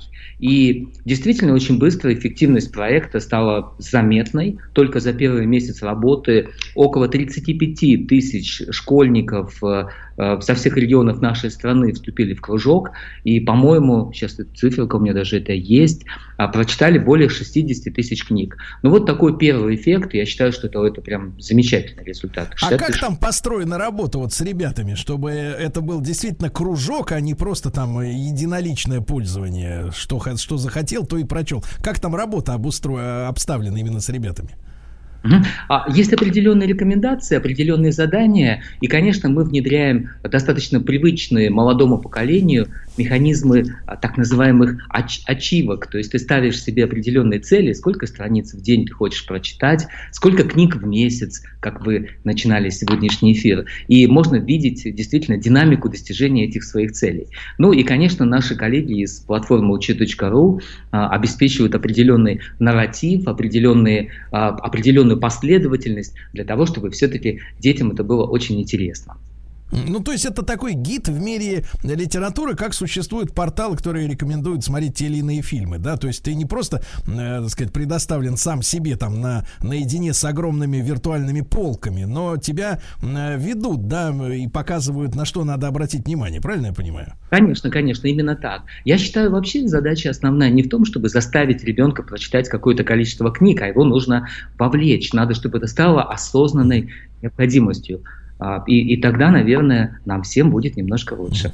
А, Вадим Валерьевич, а скажите, а вот коммерсанты, а, люди, которые, ну, в принципе, ориентируются на тех же школьников, как на на потребителей своей продукции, э, ну, например, там, э, те, кто делает, э, ну, например, ри- ритейл, розница, да, Э, я вот так сразу уже как-то вот э, взрослым взглядом прикидываю, э, что если вам сделать э, сотрудничество, э, в том числе и, вот, например, с какими-то крупными сетями э, торговыми, да, что, например, э, мальчишка какой-нибудь прочел, ну, например, 10 книг, эм, э, значит, в неделю, э, вот, а ему, соответственно, торговая сеть позволяет, например, взять с полки доширак бесплатно, условно говоря. Ну, что-то такое, как бы, так сказать, чтобы у бизнеса была ответственность за будущее наше, не только в виде прибыли. А, да, действительно, нужно вовлекать обязательно бизнес. И с вашего позволения, Сергей, э, копирайт Сергей Стила- Стилавин, я две вещи себе записал. Это книжные тизеры и литературный доширак. Вот я, я действительно думаю, надо, надо что-то с этим сделать. Прекрасно, прекрасно. Вот, прекрасно. Э, Да, и да, Вадим Валерьевич, и можно спросить вас, э, для вот это все для школьников это замечательно и хорошо, да? Э, Для взрослый человек также может найти, э, так сказать, э, вот в этих ваших э, проектах совместных с цифровыми площадками для себя э, интересные вещи. И, и в приложении для смартфонов Свет и учи.ру, да, это же не только для детей. Не только для детей, абсолютно э, набор книг, э, который действительно нужен для всей семьи, но это же не только, это же не только приложение «Свет», это и портал Национальной электронной библиотеки, где уже сейчас около чет- 4,5 миллионов э, книг и документов можно по- получить к ним доступ. Это, это достаточно большой массив, это одна из крупнейших библиотек, наверное, в мире в электронном виде. Да. Поэтому Друзья мои, ну я благодарю от имени нашей аудитории Вадима Валерьевича Дуду, э, генерального директора Российской государственной библиотеки. Запомните, приложение для смартфонов Свет, учи.ру и м, Руснеб, Национальная электронная библиотека .ру. Все для вас.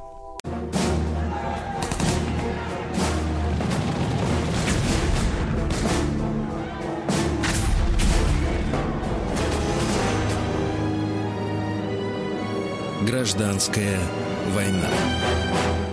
Друзья мои, наш цикл «Гражданская война» об истории нашей с вами Родины. Э, Василий Жанович Цветков, профессор Московского педагогического государственного университета, доктор исторических наук, вновь с нами. Василий Жанович, доброе утро. Вот. Здравствуйте. Да. Да, да. Василий Жанович, ну вот вы в нашей прошлой встрече упоминали такую фразу необычную, да, для сегодняшнего, а, сегодняшнего, да и даже для моего детства, такую фразу «черные советы». Черные Да. советы. Ну, иногда, знаете, у политологов или э, конспирологов, или просто, так сказать, лологов, э, вот, у них звучит такая фраза «черный интернационал». Вот, ну, это и в их понимании. А черные советы, напомните, пожалуйста, это что такое? Ну, здесь э, это, фра... это словосочетание, оно вообще довольно редко э, употреблялось. Это в публицистике тех лет встречалось это словосочетание применительно к другому термину, более распространенному. Называли соглашательские советы. Но соглашательские советы слишком длинно. А вообще смысл в том, что э, это советы, которых большевики не имеют большинства. Вот такая вот, может быть, тавтология получается, да? Большевики не в большинстве, а в большинстве меньшевики и эсеры. И вот их позиция, хотя их было, в общем-то, ну, наверное, не так и много, да, вообще, вот если посмотреть по России этих советов, их позиция, она была э, не за э, немедленное взятие власти, то есть э, фактически против решений Второго Всероссийского съезда Советов. И вот один из таких примеров соглашательства это Одесса. Как раз вот э, в прошлый раз мы о ней э, так вот начали говорить.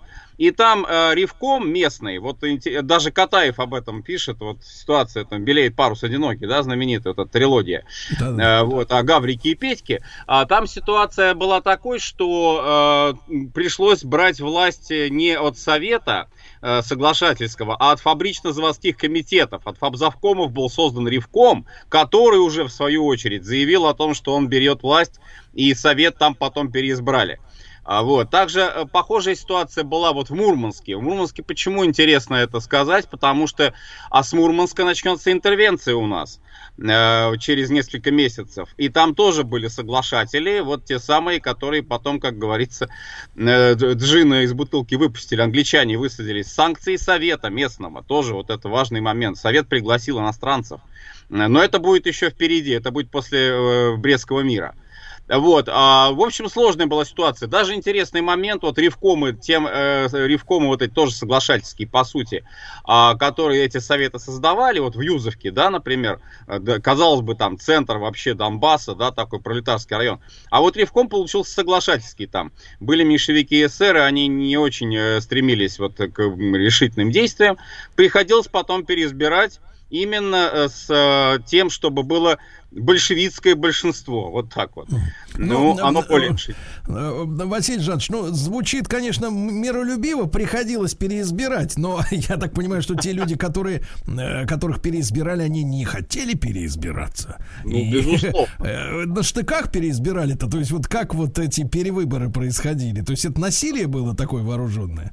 И, и вооруженное было в том числе, хотя вот на тот момент все-таки это были скорее пока не такие системные как бы моми, э, вот, противостояния, да, а, а скорее это были вот отдельные именно случаи. Потому что очень важно отметить, что первые месяцы гражданская война у нас идет, а, ну, в таких локальных формах. То есть это вспышки, а, которые достаточно оперативно подавляются, а, но они есть, они есть, они уже идут. А потом вот это все начинает уже разгораться все больше и больше. Василий Жанович, ну мы можем говорить, что была установлена, ну, самая настоящая большевистская диктатура, потому что, э, сказать, как-то народовластием-то это не пахнет она устанавливалась, потому что здесь вот как раз важный момент, очень нужно обратить внимание. Ленин э, очень скоро убедился в том, что вот союз с левыми, да, вот даже с левыми эсерами, он э, бесперспективен в условиях жесткого вооруженного противостояния. То есть нужна структура, нужна партия, которая полностью может э, вот, выражать интересы какой-то, за какую-то определенную идею. Когда создается коалиция, всегда приходится договариваться.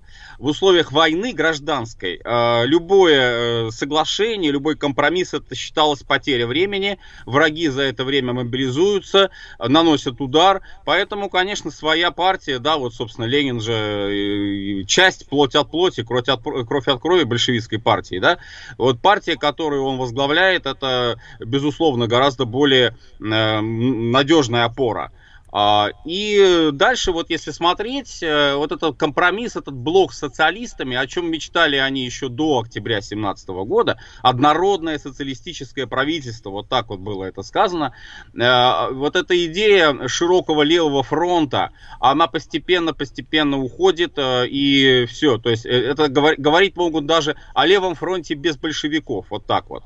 Ну, а потом это заканчивается в 2018 году, конечно. Василий Жанович, а что у нас происходит в Сибири? Э, Сибирь у нас всегда была, так сказать, Сибирь матушка, так сказать, э, э, землей такой особенной, правильно?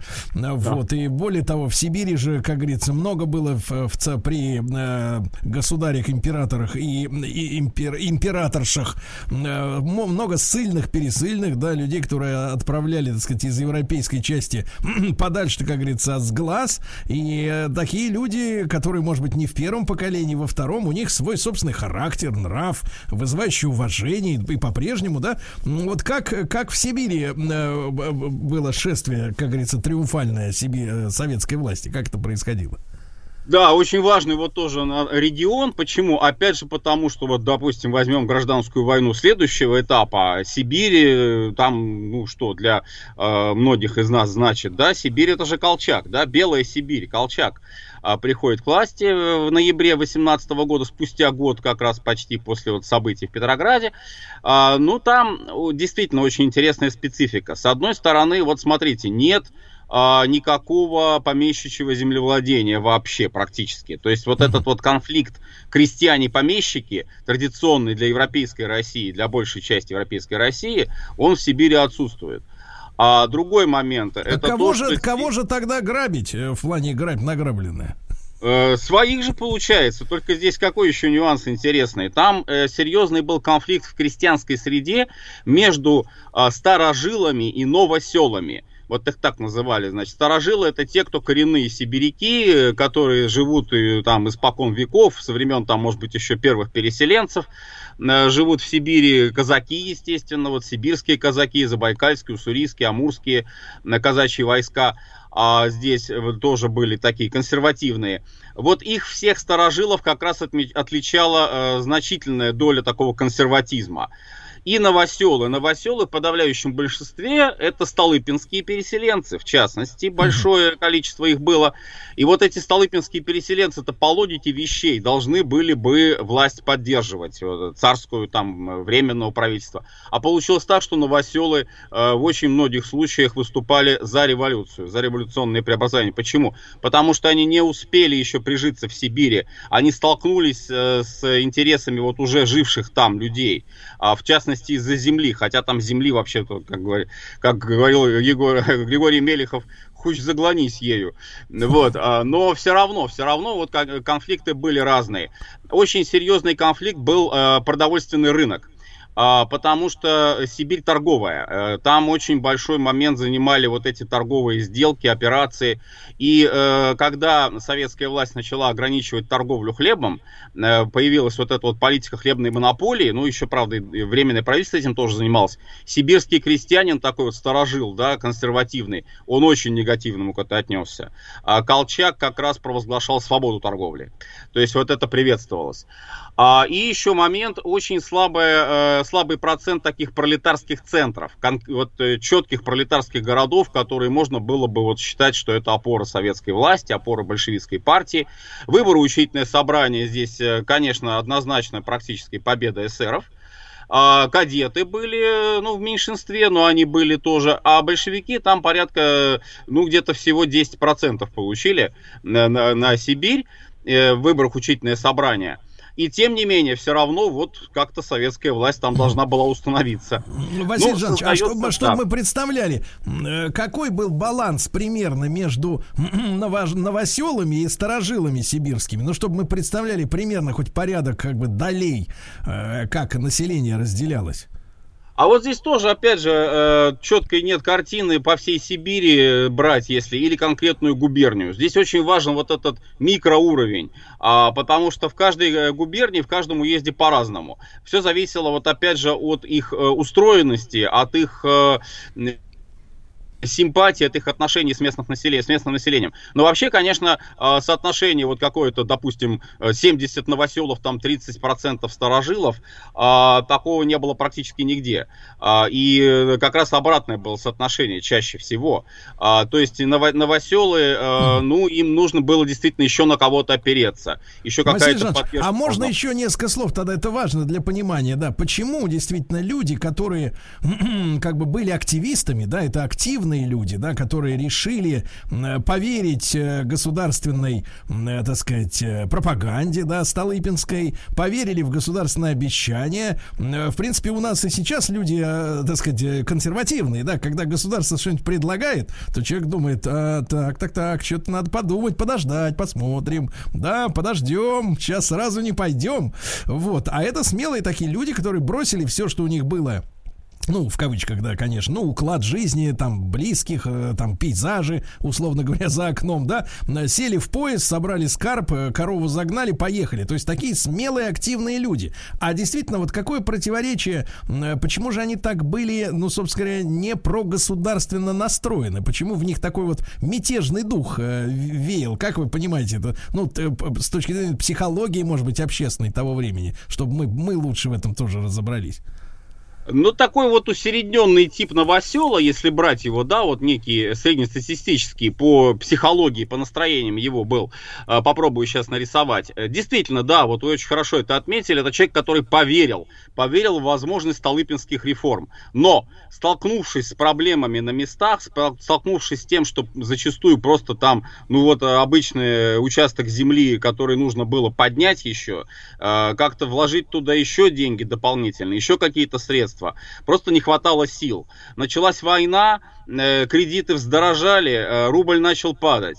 А, естественно, здесь еще добавляется и то, что вот и власть-то теряет как бы авторитет постепенно. И вот эти люди, поверившие власти, они оказываются действительно перед ситуацией, когда, ну, я не хочу сказать, что власть их как бы обманула, да, но они останов, становятся, по сути, вот, ну, брошенными, что ли, да, угу. в своем вот таком положении тяжелом. И, конечно, у них настроение, это в основном люди молодые, это средний возраст, там где-то, наверное, 30 лет, больше, может быть, чуть.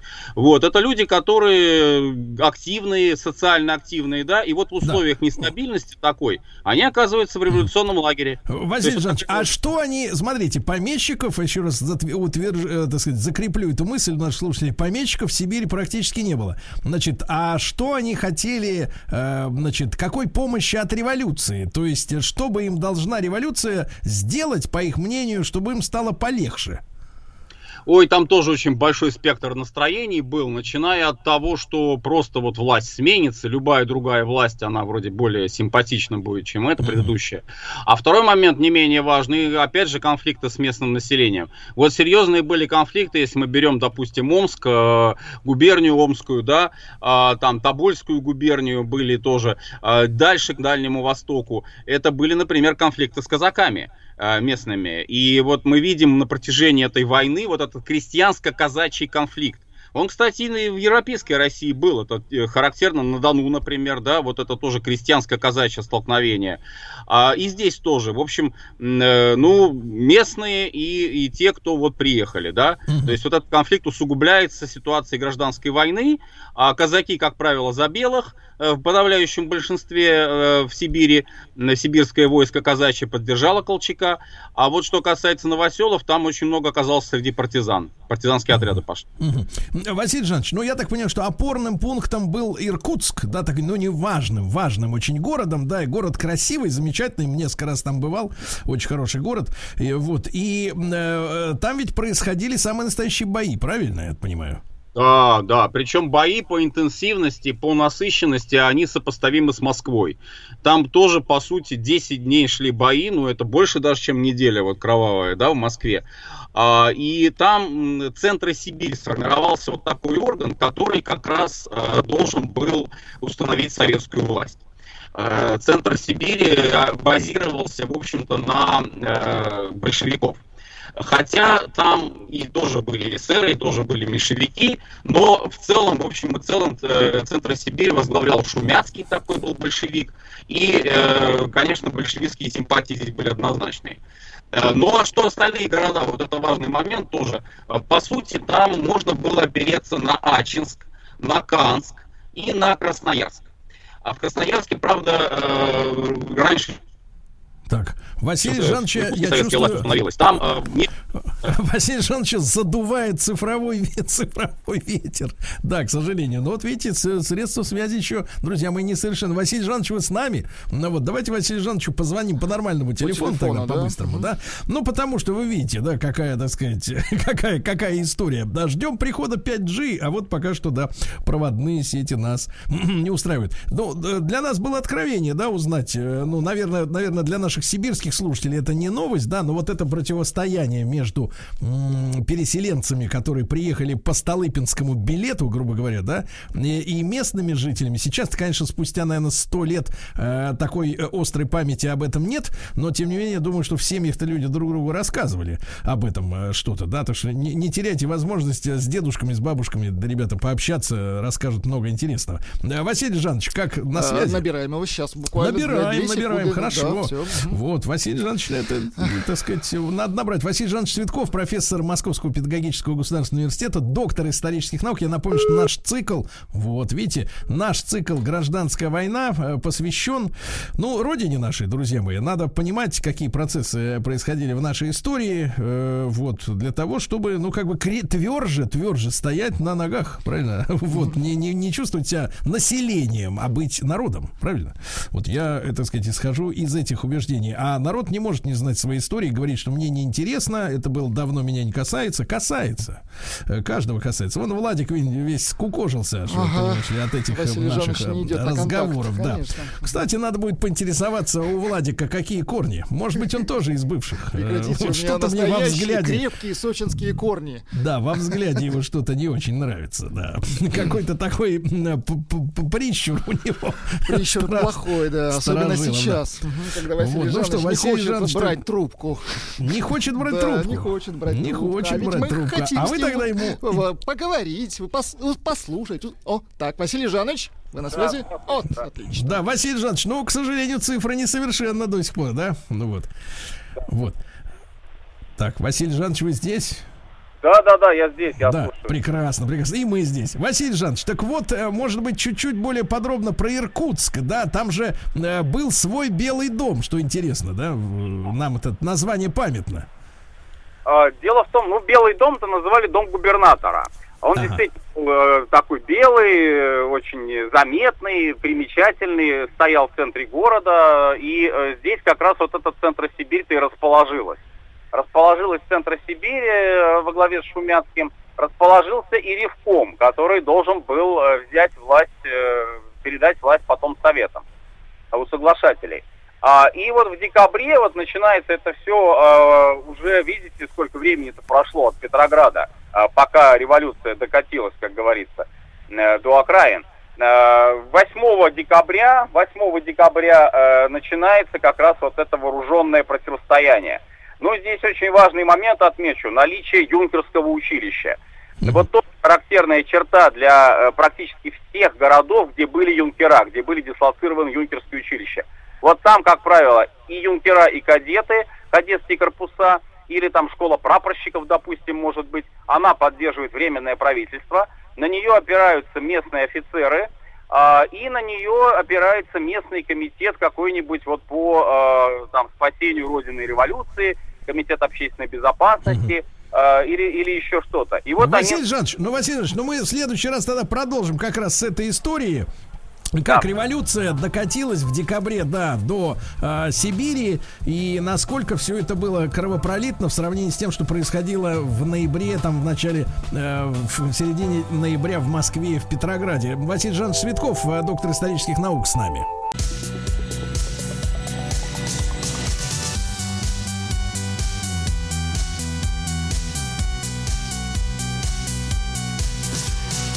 Сергей Стилавин друзья. Друзья мои, сейчас наш проект «Фильмы, изменившие историю кино». И 45 лет назад, э, летом 75-го, м, на экраны, ну, не Советского, конечно же, Союза, вышел фильм знаменитой «Челюсти». Там, где женщину перекусывает тварь подводная, понимаете, да? Вот, ну и, э, естественно, в рамках нашего заголовка фильмы, изменившие историю кино, нам, э, нынешним зрителям кинематографа, имеющего, имеющим к нему большие претензии, да, стоит поговорить, э, да, о том, что же, что же произошло, что сумел сделать Спилберг своим фильмом. Я рад приветствовать э, на связи с нашей студией Олег Гроз- Грознова, э, лектора Level One, искусствоведа, киноведа, научного сотрудника библиотеки имени Тургенева. Олег, доброе утро. Да. Здравствуйте. Олег, ну и вот челюсти, которые потом уже в 80-е годы смотрели на изношенных видеокассетах за рубль э, в этих э, в видеопрокатных, так сказать, э, вернее, в, в видеозалах э, вот самодеятельных, э, конечно, его называют первым блокбастером. Э, Слово давнее, но до сих пор четкий смысл не улавливается. Значит, что такое, вот как вы сформулируете, что такое блокбастер? А на самом деле тут э, несколько смыслов. А, Слово военного происхождения, оно изначально обозначало бомбу, которая способна была целый квартал разнести в щепы. Потом это слово начали употреблять э, в области кинематографа по отношению к фильмам хитовым. И вот как раз-таки «Челюсти» — это хитовый фильм, то есть фильм, о котором говорят вообще все, который все смотрят, который все хотят увидеть, которого все боятся. А потом этот термин «блокбастер» превратился превратился в обозначение многобюджетного фильма с кучей звезд, с огромными затратами, которые э, продюсеры хотят отбить, то есть заработав на нем много-много денег. То есть до появления челюстей, вот, э, грубо говоря, такого вот летнего суперхита, на который, действительно, ради которого стоит э, спланировать э, там э, целый день, да, э, своей жизни, таких фильмов не было, да, в кино ходили, как говорится, спокойно, без валерьянки. Были хиты, э, но, скажем так, э, на них кинопроизводство еще пока не ориентировалось целиком. «Унесенные ветром» были хитом. «Психо» Альфреда Хичкока были хитом, э, был хитом, потрясшим э, общественность. Но именно Спилберг переориентировал всю киноиндустрию благодаря своему летнему блокбастеру. А он сделал это сознательно или, как у людей творческих, иногда так вышло? Э, Я думаю, что он точно несознательно, у него так вышло. Он просто снимал фильм интересный. Кстати, ему на первых порах не очень даже интересный. Его еще уговаривали какое-то время. Мне кажется, что, что здесь огромную роль сыграл даже не Спилберг, хотя он снял крутую картину, а продюсеры. Это вот им- они проталкивали фильм, они его очень массированно рекламировали. Причем они использовали телерекламу. И всякие продукты, типа игрушки в виде акулы, акула на полотенцах, акула на майках, на футболках, тату в виде акулы и прочее, прочее. То есть хайп создавали. А насколько вы считаете, что э, вот этот продюсерский хайп, э, говоря современным языком, он э, действительно создал эту легенду? Сам фильм, вот если у тебя полотенца в душе с акулой нет, то, в принципе, не так его уже торкает, как говорится.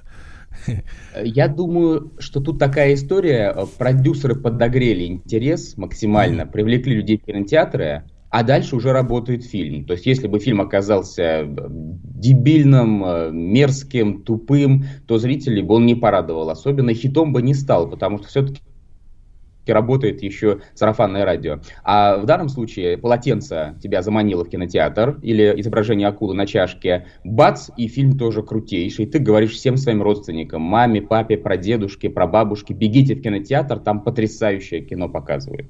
Мгм. А ну вот, э, Олег, вы сказали, что фильм крутейший. А в чем, э, в чем его, как говорится, крутота?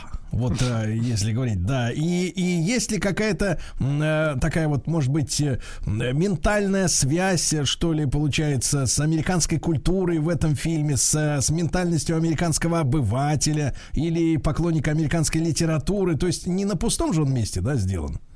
Да, он сам является, кста- кстати, экранизацией произведения Питера Бенчли. Но хорош он не этим, конечно. Он хорош тем, что это такой мастерски сделанный, высокохудожественный аттракцион, который с самого начала и до самого конца на протяжении 20 минут держит зрителей в напряжении и никогда его его не разочаровывает. Что касается связи с культурой, то она здесь, по-моему, достаточно, с одной стороны, такая богатая, с другой стороны, очевидная. А, Во-первых, вспоминается любому, кстати, советскому э, человеку «Старик и море», э, история о мужике, который преследовал огромную рыбу, правда, не акулу, но акула там тоже присутствует у Хемингуэя. И, конечно, «Моби Дик». Это великий роман, на котором основано многое в американской культуре.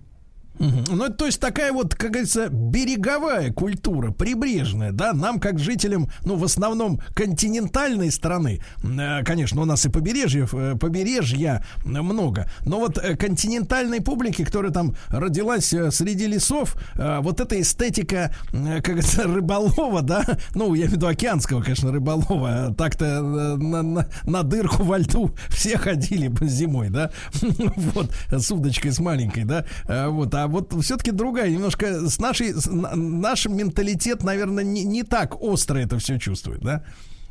А Я думаю, что, во-первых, вполне остро. Не случайно же у нас в стране «Старик и море» тоже чисто рыбацкая история пользовался популярностью. Это книга, я имею в виду, Хемингуэя, и до сих пор ее любят. А во-вторых, ведь в Штатах полным-полно людей, которые море, что называется, не видели, которые из своего штата не выезжают и живут как бы где-то в центре Америки. Но их она тоже, эта история, цепанула. Как сказал актер Майкл Фасбендер, ты можешь жить далеко-далеко от моря, ты можешь купаться только в резиновом бассейне, но тебе все равно будет очень страшно, когда ты смотришь «Челюсти», потому что Спилберг показывает нечто иррациональное, какое-то вторжение э, сил зла в быт простых людей, в мир простых людей. И это пугает.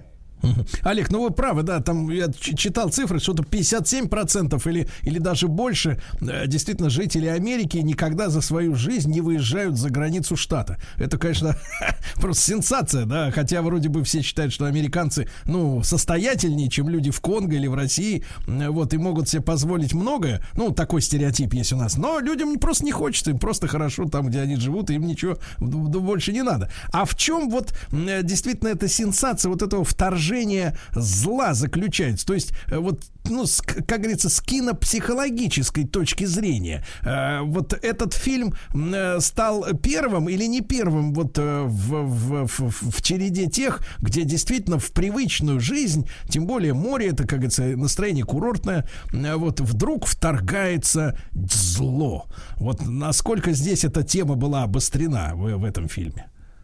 Этот фильм, э, конечно, не первый, потому что, в принципе, любой триллер, любой хоррор, то есть фильм ужасов, строится на этой теме. Когда вот живут люди, ничего не подозревают, им хорошо, и вдруг появляется какой-нибудь, например, вампир, Дракула, посреди Лондона, и начинается Мочилова. Э, то же самое монстра Франкенштейна. Тоже все жили замечательно, любили друг друга, и вдруг эта тварюга рядом выросла, как будто из-под земли. На этом строится э, жанр э, хоррора. Но э, Спилберг, он осваивает осваивает такую территорию, э, я бы сказал, не инфернальную. То есть у него не вампир, не мертвец, восставший из гроба или сшитый из других мертвых тел. У него некое такое природное существо. И в этом отношении он, кстати, тоже встраивается в традицию. Ведь уже были такие фильмы, как «Кинг-Конг» об огромной обезьяне, влюбленной в маленькую женщину, или, скажем, «Годзилла» японский. И, кстати, Спилберг указывал на то, что эти два фильма повлияли на его ленту. И «Кинг-Конг» классический 30-х годов, и Годзилла, японский классический 50-х годов. Но Спилберг, он как бы тоже лепту внес в развитие этой темы огромных животных, потому что э, до него э, вот с такой огромной акулой э, никто еще не имел дела. Угу. Ну, я посмотрел перед нашим эфиром материалы, там меня порадовала одна статья, называется 248 интересных фактов о фильме «Челюсти». 248. Ну, я, я понял, что у этого, у этого шедевра есть, э, ну, просто, просто выросло уже, наверное, эти уже люди стали пенсионерами, э, которые э, являются фанатами стали этой ленты. моряками, да? Сергей Валерьевич. Моряками или стали консервами для, так сказать, для акулы. Я понимаю ваш юмор, Владик. Так вот, Олег, а я же так понимаю, что у Спилберга, Спилбергу получилось, получилось на протяжении всего фильма именно держать э, зрителя в напряжении, собственно говоря, э, не так часто-то показывая тварь эту мерзкую, э, вот, э, да, фактически в кадре. То есть в чем здесь вот его режиссерский, вы видите, такой вот э, трюк? Как так вышло, что тварь есть, а вот напряжение, так сказать, э, тварь где-то там, а напряжение здесь в зрительном зале? Вот что за прием он, может быть, придумал для этого? Это такой э, чисто хичкоковский прием, то есть Спилберг тоже вроде как ничего не придумывал, он взял то, что уже существует, но просто здорово это использовал. А Хичкок как раз-таки базировал свою формулу страха на следующем моменте. Мы что-то подразумеваем, мы на что-то страшное намекаем, маньяк где-то рядом бродит, какой-то убийца или там чудовище, но показывать это существо не нужно, потому что так страшнее, потому что здесь уже работает человеческое воображение, воображение зрителя, а зритель придумает э, себе нечто гораздо более страшное, чем способен ему показать кинематографист, режиссер или мастер по спецэффектам. Но э, в «Челюстях» еще такая история вышла. Акулу изначально хотели показывать. Спилберг вовсе не думал э, о хичкоковских приемах. Просто механические акулы все время ломались. Постоянно. Их было несколько, и они все время ломались. И Спилберг решил, что давайте мы вообще показывать ее до конца не будем. Бог с ней. И вот так получился гораздо более страшный фильм. Ну, это уже нам больше знакомо, да. Когда, когда что-то не работает, да, это уже, это уже по-нашему, это уже вызывает доверие. Друзья мои, Олег Грознов, лектор Level One портала специального, искусствовед, киновед, научный сотрудник библиотеки имени Тургенева с нами.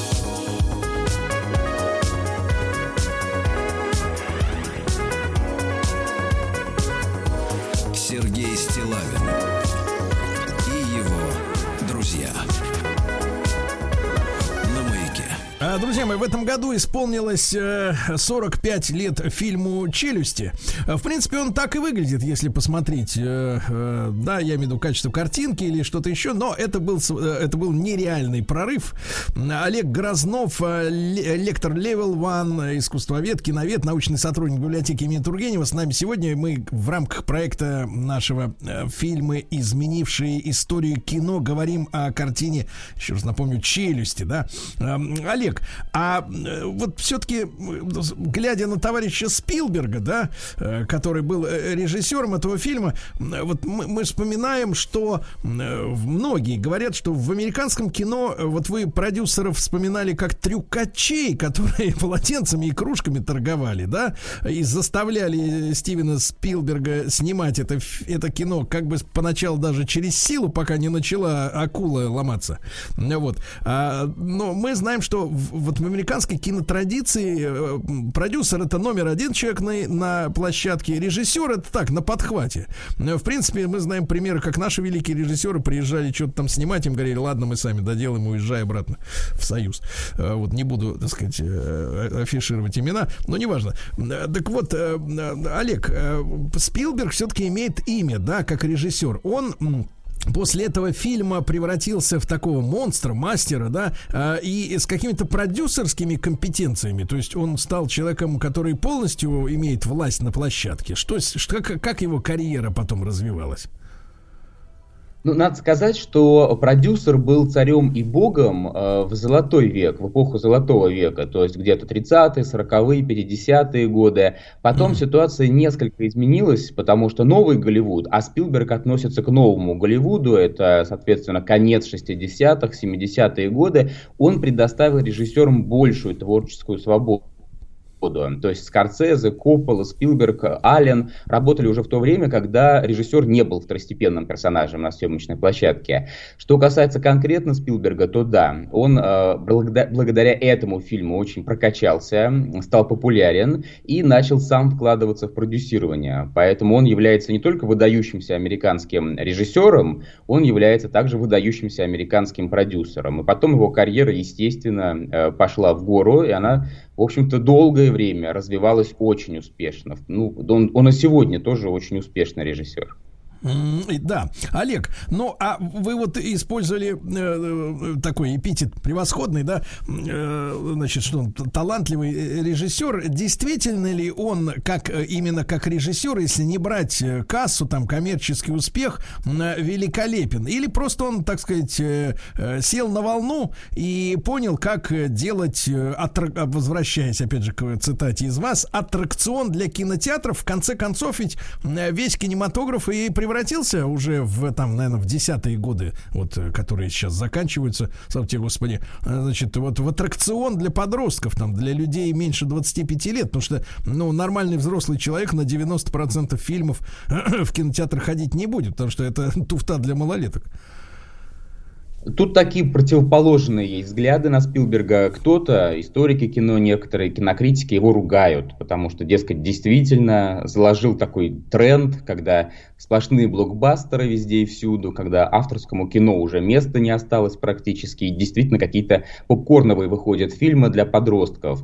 А другие кинокритики критики и историки кино, наоборот, хвалят, говорят, что кино там, могло бы изог- изогнуться уже давным-давно, потому что у него такие мощные конкуренты, как телевидение, видеоигры, потом интернет. А Спилберг и Лукас, кстати, тоже можно упомянуть, они закладывают, э, ну, формируют новую традицию блокбастеров. Эти блокбастеры заманивают до сих пор людей в кинотеатры, и от их производства кормятся в том числе э, создатели авторского кино. То есть можно смотреть как на благодетеля, на Спилберга, и как на такого дьявола-искусителя. А в чем, Олег, за не заключается это такая манипуляция?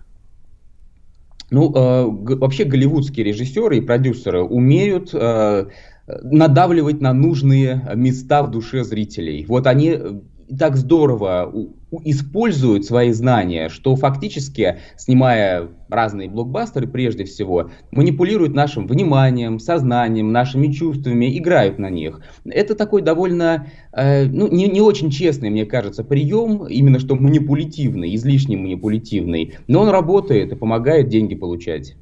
Ну, ну, если говорить о честности в разрезе того, что на- многим нашим режиссерам не удается пробудить у, у зрителя искреннее чувство страха, э, сопереживания или, или, или чувство юмора, э, то, в принципе, наверное, не так уж и плохо, мне кажется, да, если наловчились. Фактически. Да, потому Ну, что э, ну, иногда, знаете, столько пафоса вокруг какой-нибудь нашей картины, э, приходишь на специальный там просмотр для прессы, э, вот, а никак не, не а кино никак не может тебя задеть за, то есть, за те струнки души, ради которых потрачены эти миллионы рублей. В принципе, вот, да, редкая, редкая удача. Все-таки они в этом смысле тонкие психологи, мне кажется, да, и профессиональные очень.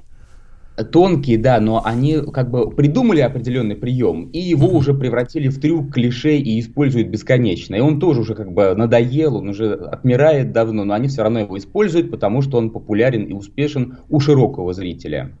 Да, и потому что главное, что это все-таки работает. А мы смотрим эти фильмы и никак не можем сделать вывод, за что же надо дергать, чтобы у тех, которые в зрительном зале, дернулось наконец. Друзья мои, ну, фильм «Челюсти» э, Спилберга, э, значит, 45 лет в этом году исполнилось э, шедевру. С нами был на связи Олег Грознов, лектор по портала Level One. Заходите, смотрите для себя интересное. Вот, и Олегу огромное спасибо, как всегда.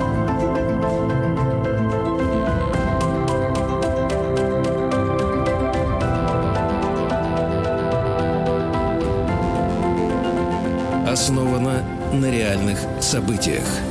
Друзья мои, э, друзья мои, продолжается наш цикл, основан на реальных событиях. Я рад приветствовать э, на прямой связи с нашей студией Егора Сартакова, доцента факультета журналистики Московского государственного университета, кандидат филологических наук, литературоведа. Егор, доброе утро. Доброе утро, друзья.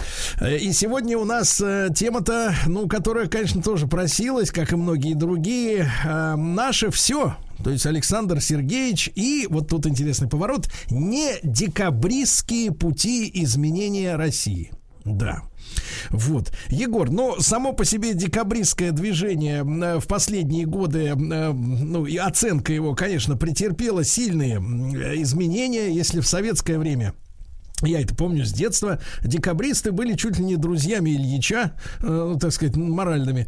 Вот, и такие пламенные революционеры. Единственное, что у них не было красного флага. А так все было замечательно и прекрасно. Потом уже как бы многие вещи были переоценены. Э, Ну, как бы, так сказать, достаточно сильно начали педалироваться факты о том, что э, декабрьское восстание это не просто, э, не просто, как бы, так сказать, покушение там на императора или на каких-то отдельных генералов, но число жертв-то несколько сотен человек, то есть из мирного населения там почти тысяча погибло, насколько я понимаю. И, в общем-то, в принципе, все это перестало быть таким, может, романтическим и, э, так сказать, идеалистическим, да, то, что произошло на Сенатской э, площади. Тем не менее, м, внимание очень большое к этой теме. Ну и Александр Сергеевич, который с некоторыми из декабристов э, учился вместе э, в лицее, конечно, э, связан, э, так сказать, с ними неразрывно.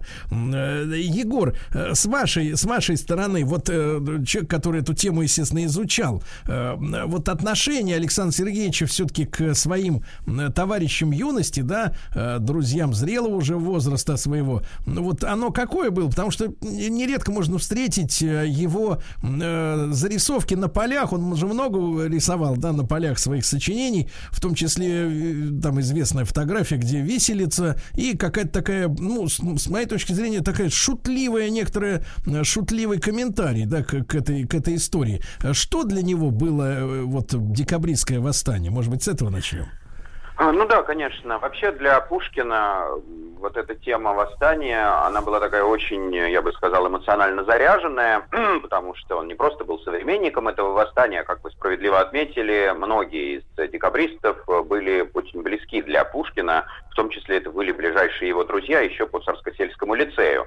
Здесь можно вспомнить Ивана Пущина, который был э, в лицее ближайшим другом Пушкина, у них рядом были кельи, как их Пушкин называл, да, вот эти комнаты, где они в лицее жили. Здесь можно вспомнить Вильгельма Кюфельбекера. Пушкин дружил не с лицеистом, но с декабристом Рылеевым, с Бестужевым. Ну, то есть, в общем, это были его ближайшие друзья.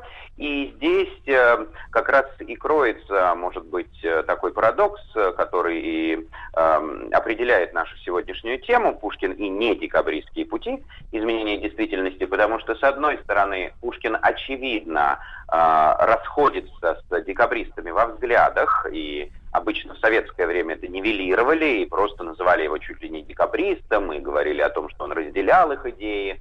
А Нет, он, очевидно, э, расходится с ними во взглядах, но, с другой стороны, это были его друзья. И поэтому, когда э, император Николай I в сентябре 26 года, то есть через полгода после восстания, вызывает Пушкина из ссылки, беседует с ним в Москве, в Кремле и прямо задает ему этот вопрос, а что бы ты э, сделал, если бы был м, 14 декабря 25 года в Петербурге, Пушкин очень точно ему отвечает, я бы был со своими друзьями.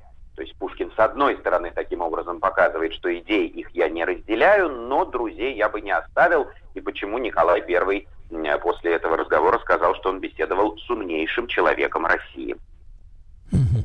А, Егор, мы сегодня представляем, так вот, чтобы нашим слушателям обрисовать, те, э, те, так сказать, цели, которые ставили перед собой э, участники восстания. Я, вы уже упомянули, да, что э, они и с Пушкиным э, разошлись, и друг с другом они, так сказать, к единому-то мнению, по большому счету, не пришли. Одни из них считали, что, в принципе, ради дела можно всю царскую семью, значит, перестрелять, пере- перевешать. А другие говорили, да нет, не будем этим заниматься. Ну, в общем, у них не было какого-то такого идеологического единства, но они все были, понятно, просто пору- против крепостного права, да. Ну вот э, у вас сложилась как бы в голове картина э, некого русского общества, э, где победили бы они на Сенатской площади. То есть, что они хотели сделать в итоге?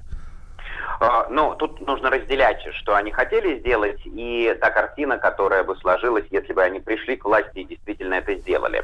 Что они хотели сделать, э, вы действительно сказали, единство среди эм, вот э, этих мятежников не было.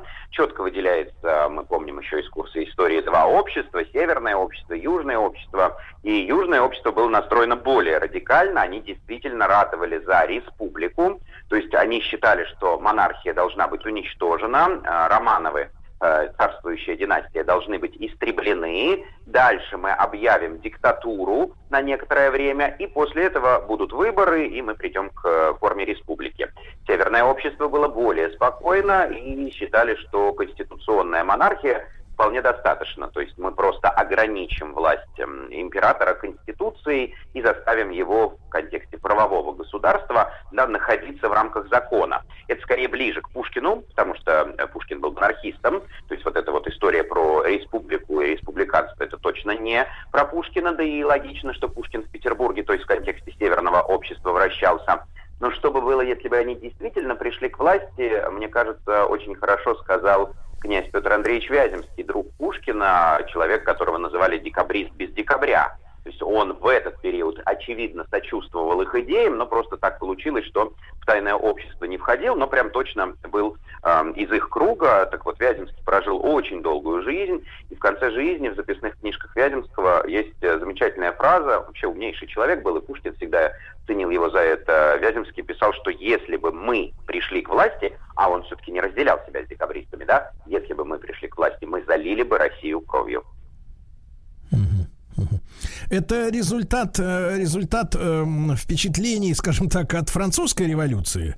Э, то есть э, образцом для декабристов были события, которые были во Франции, в которую, соответственно, наша армия хаживала, да, там да, 12 годами при, до восстания на Сенатской.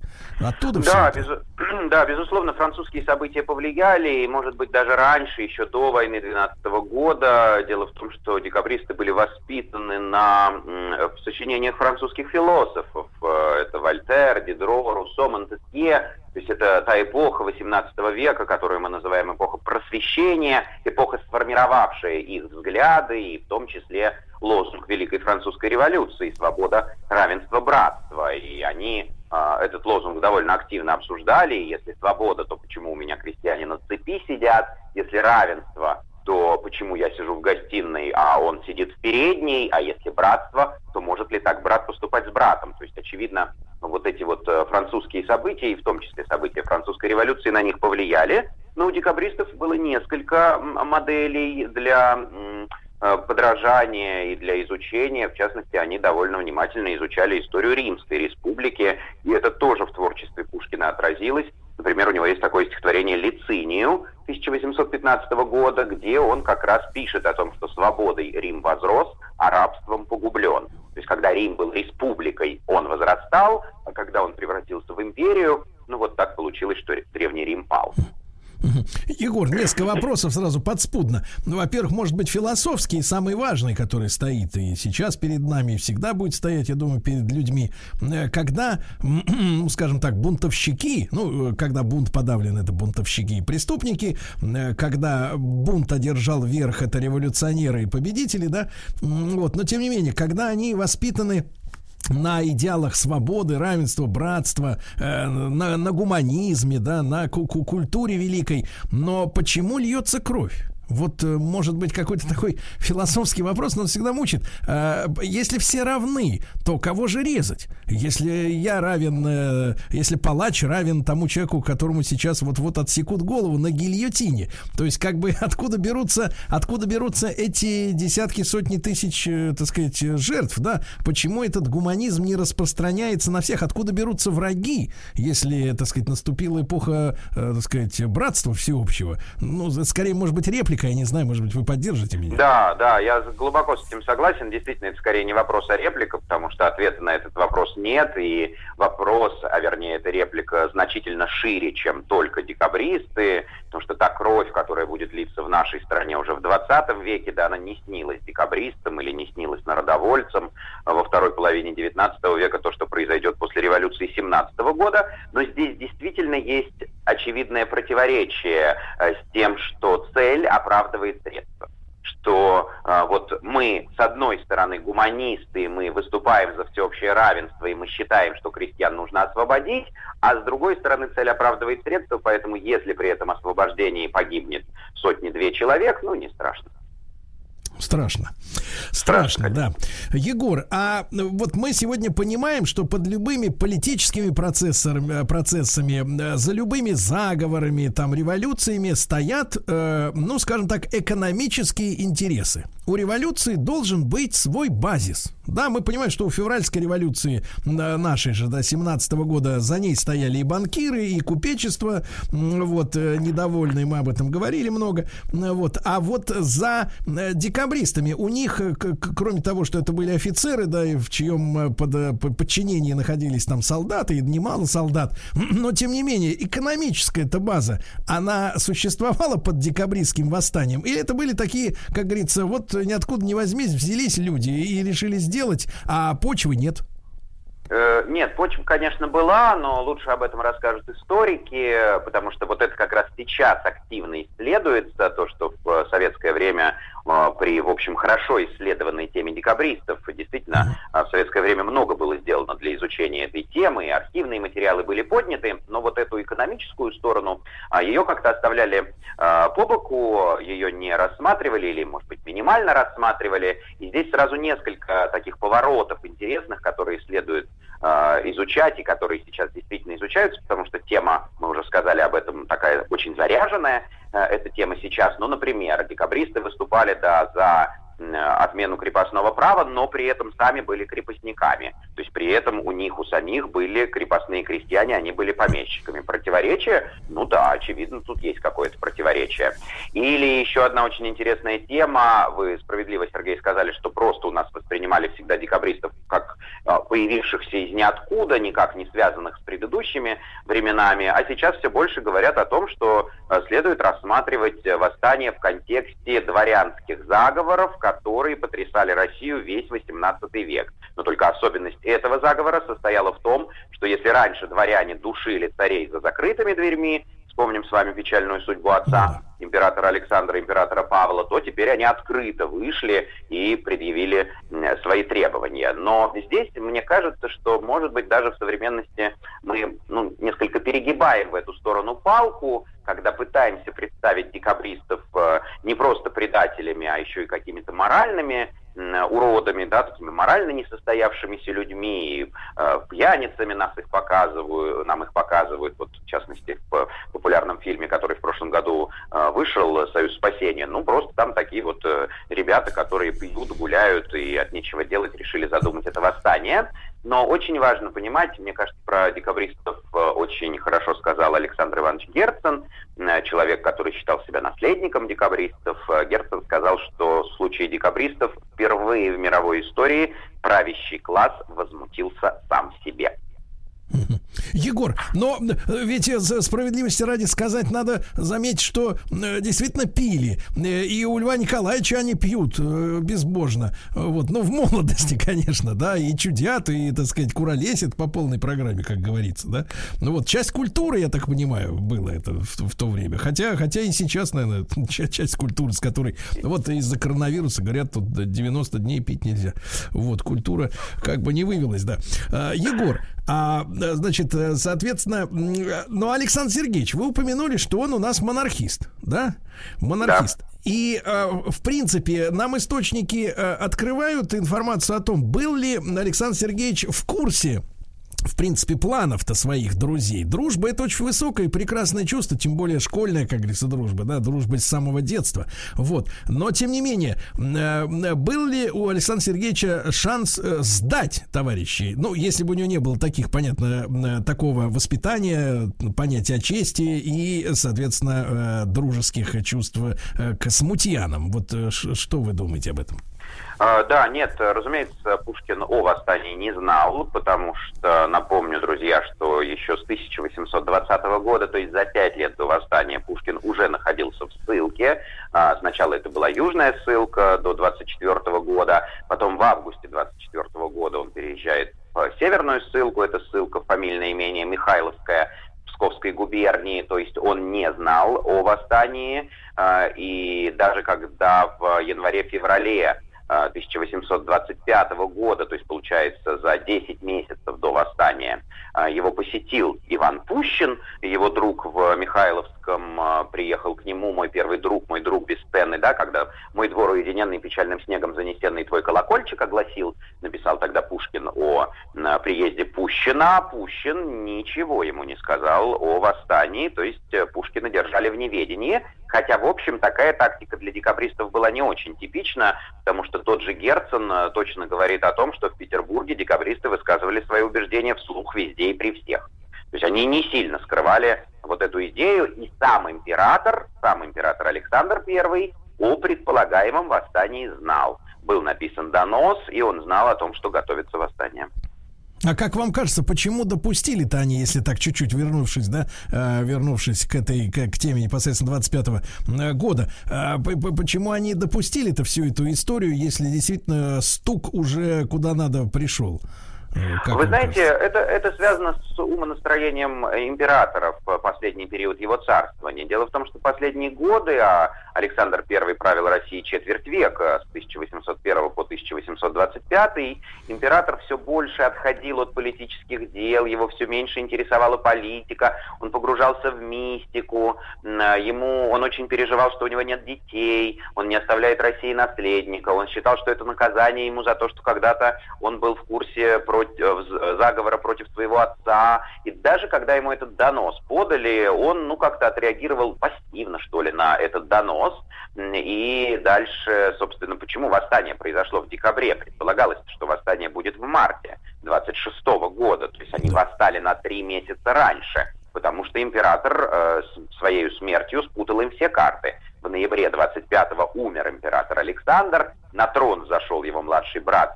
Сначала по плану должен был зайти император Константин, но тот отказался, э, младший брат Александра Первого, да, а на самом деле и не мог, он еще в 20 1933 году, оказывается, отказался а, от э, престола. И зашел следующий Николай, и декабристы посчитали, что сейчас удобный период вот этого между царствия. Это как раз период для того, чтобы вывести войска, потому что формально войска приказа не нарушили, потому что они уже присягнули Константину, кто же знал, что Константин откажется, и э, не нарушив присягу, да, якобы мы выйдем сейчас против Николая. И когда они выводили солдат, они же сказали солдатам на Сенатской площади, кричите за Константина и Конституцию. За Константина и Конституцию. А э, солдаты знали, что Константин в Польше находится, и они решили, что Конституция, так зовут польскую жену Константина, и начали кричать за Константина и его жену Конституцию.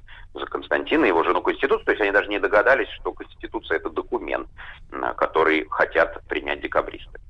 Ну, то есть эта ситуация со смертью, там, реально, или как любят у нас в Ютьюбе рассказывать, фейковой э, смертью Александра, да, первого, э, что якобы уехал куда-то далеко и надолго, э, вот, э, значит, э, это с- сыграло на руку ведь, правильно, восставшим. То есть так пришлось бы причину э, искать какую-то, э, э, так сказать, ну, выдуманную, а здесь вот нестыковка, действительно, такая непонятная людям череда отречений, ну, то есть отказа от нас престола наследия, и, соответственно, уже, уже в головах какое-то недоверие у людей происходит. Ну да, мне кажется, что с одной стороны сыграла на руку, а наоборот, с другой стороны не сыграла. Э, сыграла на руку почему? Потому что эм, действительно это какая-то чехарда, это период между царствия, и главное, очень важный момент, это отсутствие гласности. То есть это все не освещается, ни о чем журналисты в печати не рассказывают, и непонятно, кто будет править, почему он отрекся, что произошло, ничего этого не ясно. А с другой стороны, почему это не сыграло на руку декабристам, потому что все это было в невозможной спешке. Все это было очень быстро, все это было буквально бегом. Южное общество, ну, буквально даже предупредить не успели. То есть те даже не знали, что в Петербурге 14 декабря нужно выйти на э, Сенатскую площадь, потому что 12 вечером было получено известие от Варшавы, из Варшавы, что Константин править не будет. 13-го собрались на квартире Рылеева, а 14-го уже вышли на Сенатскую площадь, и это совершенная была, ну, какая-то такая чехарда. Да. Друзья мои, с нами Егор Сартаков, доцент факультета журналистики Московского государственного университета, кандидат филологических наук, литературовед. А, Ну и мы, э, соответственно, после новостей новостей спорта э, перейдем уже к нашей теме. Э, Александр Сергеевич Пушкин и не декабристские пути изменения нашей Родины.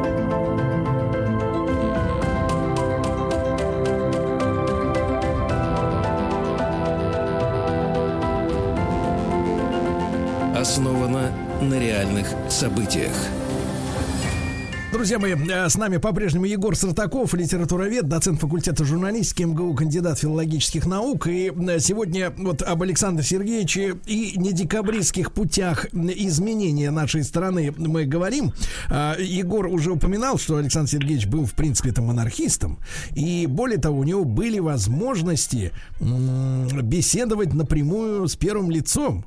Вот. Понимаю, насколько это сложно добиться такой аудиенции, да. И, Егор, э, заводил ли когда-нибудь э, с Пушкиным император разговор вот, в принципе, о его видении устройства нашей страны? Или считал себя в этом смысле неравным э, собеседником?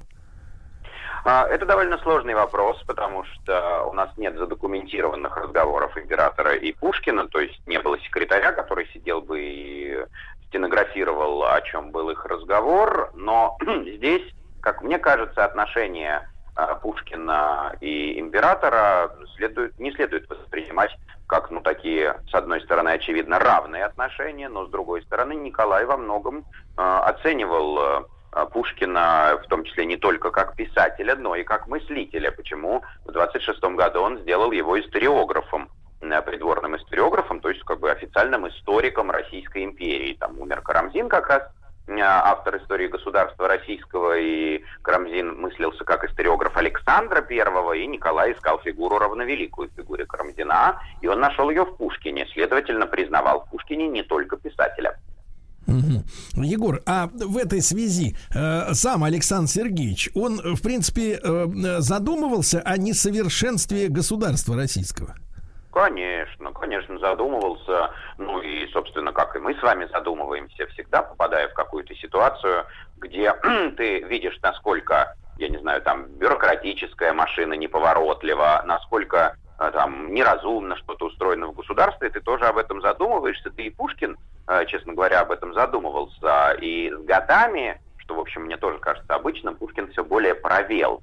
То есть если молодой Пушкин, ранний такой, еще преддекабристский Пушкин э, периода «Оды вольности» или стихотворение к Чадаеву, действительно горел вот этой идеей свободы, пока сердца для сердца, для чести живы, мой друг отчизне посвятим души прекрасные порывы, то дальше он будет все проветь, проветь, проветь, и в романе «Капитанская дочка», в своем позднем романе, он же скажет, не приведи бог, видеть русский бунт, бессмысленный и беспощадный. Ну и чем вам восстание декабристов? Это не русский бунт. Разница только в том, что это бунт сверху, а Пугачевский бунт, который описывает Пушкин в этом романе, это бунт снизу.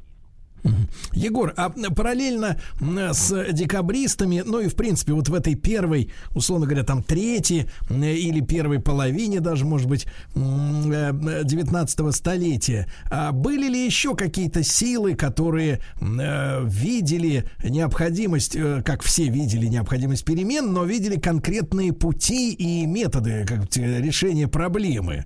А, вот о чем мы могли бы сегодня сказать.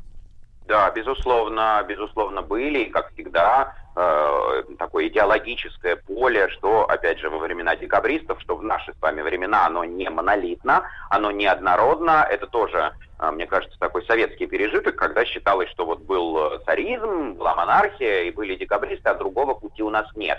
Да были разные варианты, в частности, например, вполне себе эволюционный путь э, предлагал в этот период Михаил Михайлович Спиранский. Это умнейший человек Александровского царствования, человек, который сам себя сделал, потому что поднялся из самого низа буквально, и Александр, оценив его таланты, возвысил его и сделал фактически вторым лицом в государстве после себя. И Спиранский подготовил целый документ по преобразованию России, который он предложил императору, в частности, в этом документе впервые в России был предложен принцип разделения властей, и фактически в документе вводилась конституционная монархия, потому что император должен, быть, э, должен был согласовывать свои решения с Государственным Советом. Но вот этот проект Спиранского преобразования вызвал резкое сопротивление консервативных кругов э, вокруг Александра I, и в частности его сестры, великой княгини э, Елены Павловны, которая сделала все, чтобы этот проект император положил под сукно и больше к нему не возвращался. Но другие, вот такие не декабристские, да, не революционные, а эволюционные пути, они, конечно, тоже были. Егор, ну вот нам иногда самодержавие рисуется как, э, так сказать, изображается карикатурно как власть самодуров.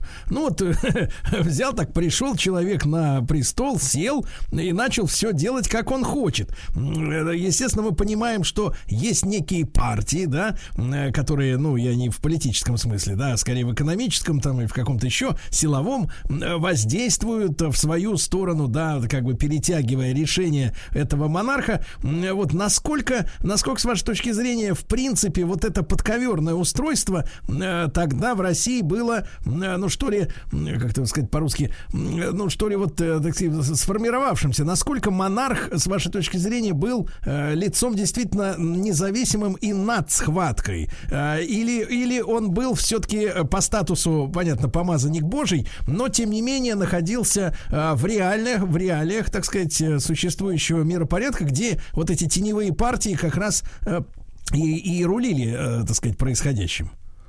Да, безусловно, монарх находился в, под властью определенных партий, и это могла быть э, не обязательно там какая-то силовая партия, которая угрожала монарху, а это могли быть просто его симпатии его какие-то антипатии, потому что монарх тоже человек, хотя и помазанник Божий, и у него тоже есть люди, которые ему нравятся, и есть люди, которые ему не нравятся. Но вместе с тем, э, в чем важность, и вот это уже для Пушкина очень важно, почему Пушкин был монархистом, потому что Пушкин э, всегда говорил о том, что монарх э, стоит над всеми сословиями, то есть он не принадлежит ни к одному из сословий, и поэтому он любит, любит в кавычках, разумеется, всех равно. То есть у него нет задачи возвышать одно сословие за счет другого сословия, и поэтому монарх, ну вот такой дирижер в хорошем оркестре, и государство будет э, хорошо функционировать, если этот дирижер будет управлять всеми сословиями равно и одинаково. И это оправдывает в глазах Пушкина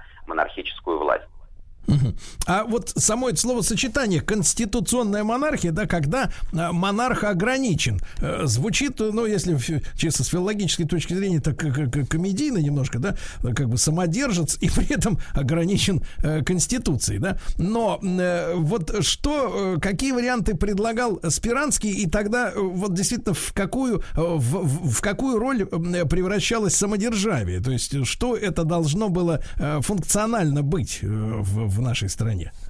Если говорить о проекте государственных преобразований Спиранского, то это действительно ну, конституционная монархия. Мы видим с вами такие примеры сейчас. Предположим, э, яркий пример это Великобритания или это Нидерланды, когда формально монарх является главой государства, но фактически он остается такой э, номинальной фигурой, скорее свадебного генерала. То есть он нужен для того, чтобы лицо сохранять, а э, само государство функционирует по четко прописанным законам. Вот это и есть идея да, правового государства, где э, верховенство закона над всеми, и в том числе над монархом. И вообще-то Пушкин, ранний Пушкин, вполне себе эту идею разделял и действительно считал, что э, закону должны все подчиняться. Напомню строки из его «Оды вольность, владыки вам венец и трон дает закон, а не природа, стоите выше вы народа, но вечный выше вас закон. То есть закон должен стоять над всеми, и Пушкин в этом смысле огромную эволюцию проживает.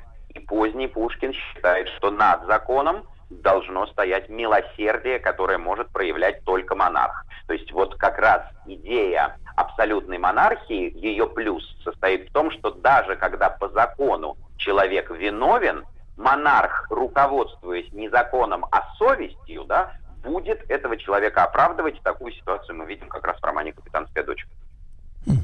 Для Александра Сергеевича вообще вот эта история так сказать, э, э, ну вот э, морального, да, облика человека. Вообще для людей того времени э, мы, мы понимаем, что э, есть э, понятие там дворянской чести, доблести, да, того, что как надо себя вести в свете, э, вот. А что касается вот э, совести и, э, ну, может быть, раскаяния э, за свои, так сказать, прегрешения, вообще, э, на- насколько это, насколько это была важная э, для, для человека той эпохи э, такая вот э, мерила, да, вот совесть, э, насколько, насколько это, это имело большое значение, или, или оно было вверено, э, ну, условно говоря, в руки Господа, потому что все-таки э, страна была и официально, да, объявлена э, православной монархией, да, и, и, соответственно, э, именно, именно Господь выступал в роли вот этого внешней, как говорится, совести над, над, над подданными своими. Вот для, для конкретного человека, как у вас складывается впечатление, Егор?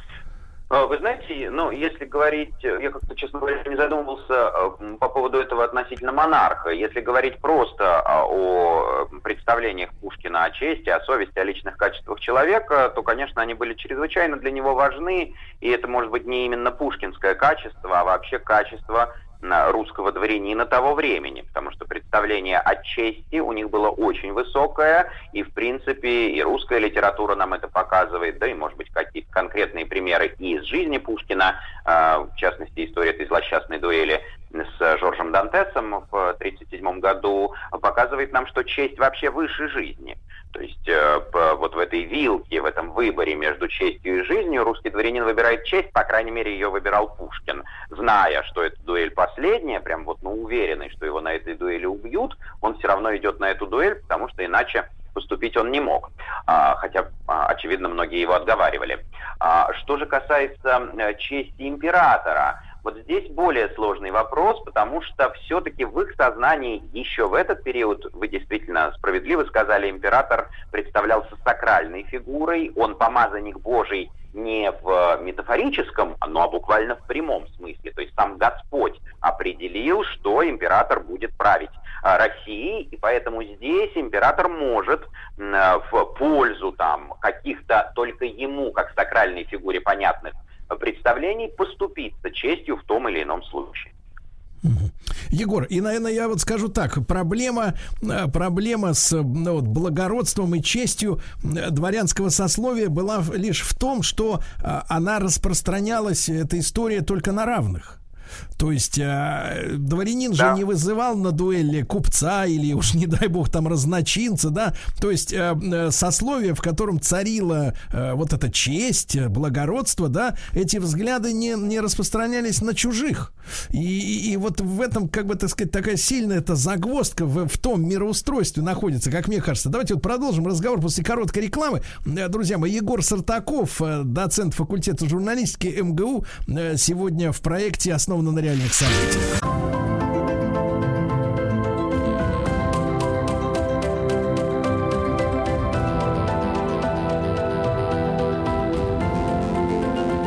Основано на реальных событиях.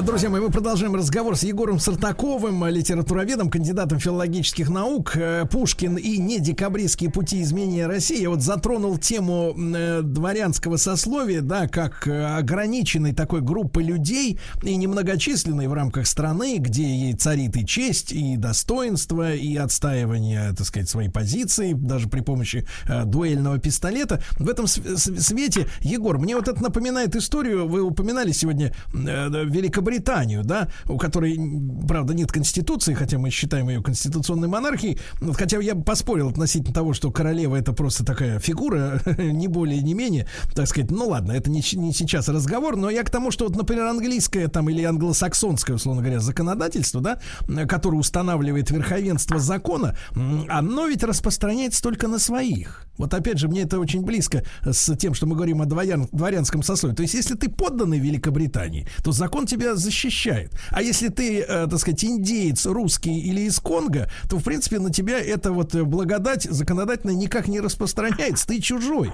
Э, И то же самое с дворянством. Да, мы тут друг с другом расшаркиваемся, но при этом мы продаем крепостных, так сказать, как говорится, за рубль, за 20. Вот это трагедия, мне кажется. А, Да, пожалуй, я с этим соглашусь. Добавлю только, что э, мы должны с вами помнить, что само представление о морали, оно очень подвижно. И наша современная мораль, она не э, ложится и не следует ее просто переносить на мораль человека 19 или, там, не знаю, первой половины 19 века. И поэтому то, что нам сейчас кажется чудовищно аморальным, э, как это можно э, продавать людей там и так далее, ну, еще в 18 веке э, считалось вполне себе заурядной обычной вещью. Да. Егор, и вот э, с точки зрения, э, с точки зрения Александра Сергеевича, мы на него часто ссылаемся и, и, и по и к месту, и не к месту. Он как бы для нас, естественный авторитет. И есть почему, мы все прекрасно понимаем, да, и с филологической точки зрения, и вообще с культурной, и благодарны ему, и, и удовольствие испытываем до сих пор, э, читая его строки, и поражаемся, насколько они современные, насколько они э, блистательны, легки, искристы, да, ну просто это действительно удовольствие, удовольствие читать Пушкина. Э, Вот насколько он был, э, насколько Александр Сергеевич был, э, ну, как говорится, с, ну, типичным представителем вот мироустройства в той России, типичным помещиком, так сказать, да, вот, ну, опять же, возвращаясь к теме крепостных, может быть, да, и его взглядов на мироустройство, он, он становясь в конце жизни все более и более консерватором, правее и правее, да, а он, как вам кажется, боялся, э, на- насмотревшись на произошедшее, опять же, на Сенатской площади, боялся именно бунта, который он также описывает, да, в «Капитанской дочке». Вот, поэтому лучше ничего не трогать. Или, э, так сказать, называл этот, грубо говоря, строй приемлемым, поэтому не надо его трогать.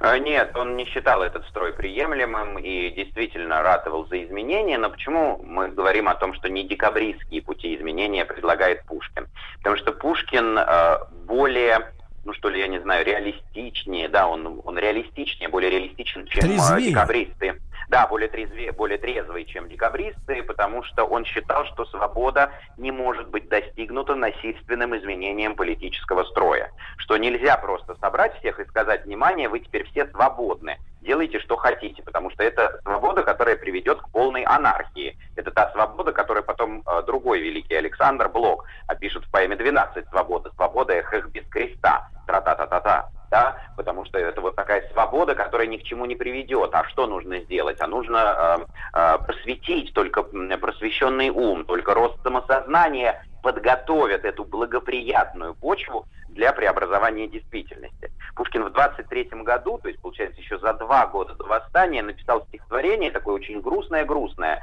Это нетипично, в общем, для Пушкина, человека оптимистичного склада. Оно называется «Свобода сеятель пустынный». Э, Я вышел рано до звезды, где он прямо говорит о том, что рукою чистой и безвинной э, в порабощенные бразды бросал живительное семя, но потерял я только время. Благие мысли и труды. В этом стихотворении он сравнивает э, народ со стадом.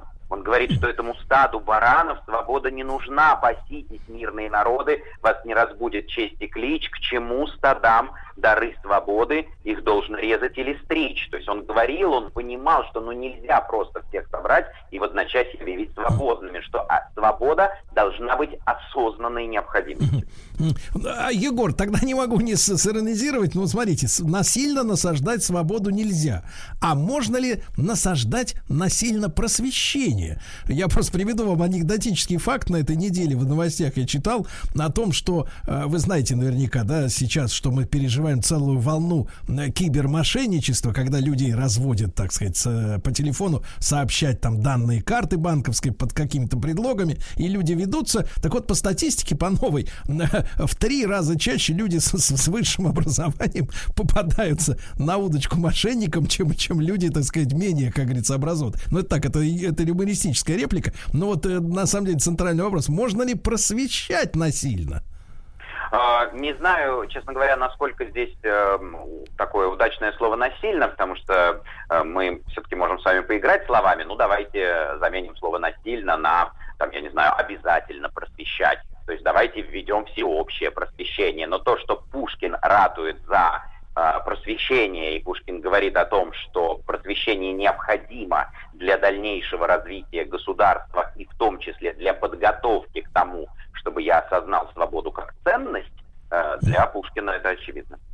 А Пушкин видел интерес государства в том, чтобы население осознало ценность свободы?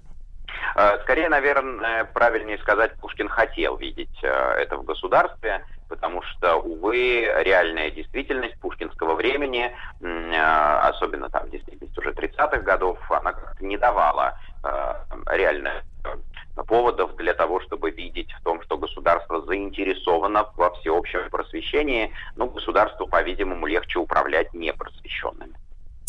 Хорошо, хорошо. Егор, огромное вам, как всегда, спасибо за ваши блистательные лекции, э, за ваш язык русский. А, Егор Сартаков, э, доцент факультета журналистики Московского государственного университета, кандидат филологических наук, литературовед. Друзья мои, наши э, еженедельные встречи с Егором можно слушать в цикле «Основано на реальных событиях» на сайте радиомаяк.ру в подкастах в iTunes. Мы говорим об исторической подоплеке, об исторической среде, э, тех произведений, тех авторов, да, которые нас и до сих пор восхищают, радуют и дают нам надежду на будущее. Спасибо Егору и прощаюсь до завтра.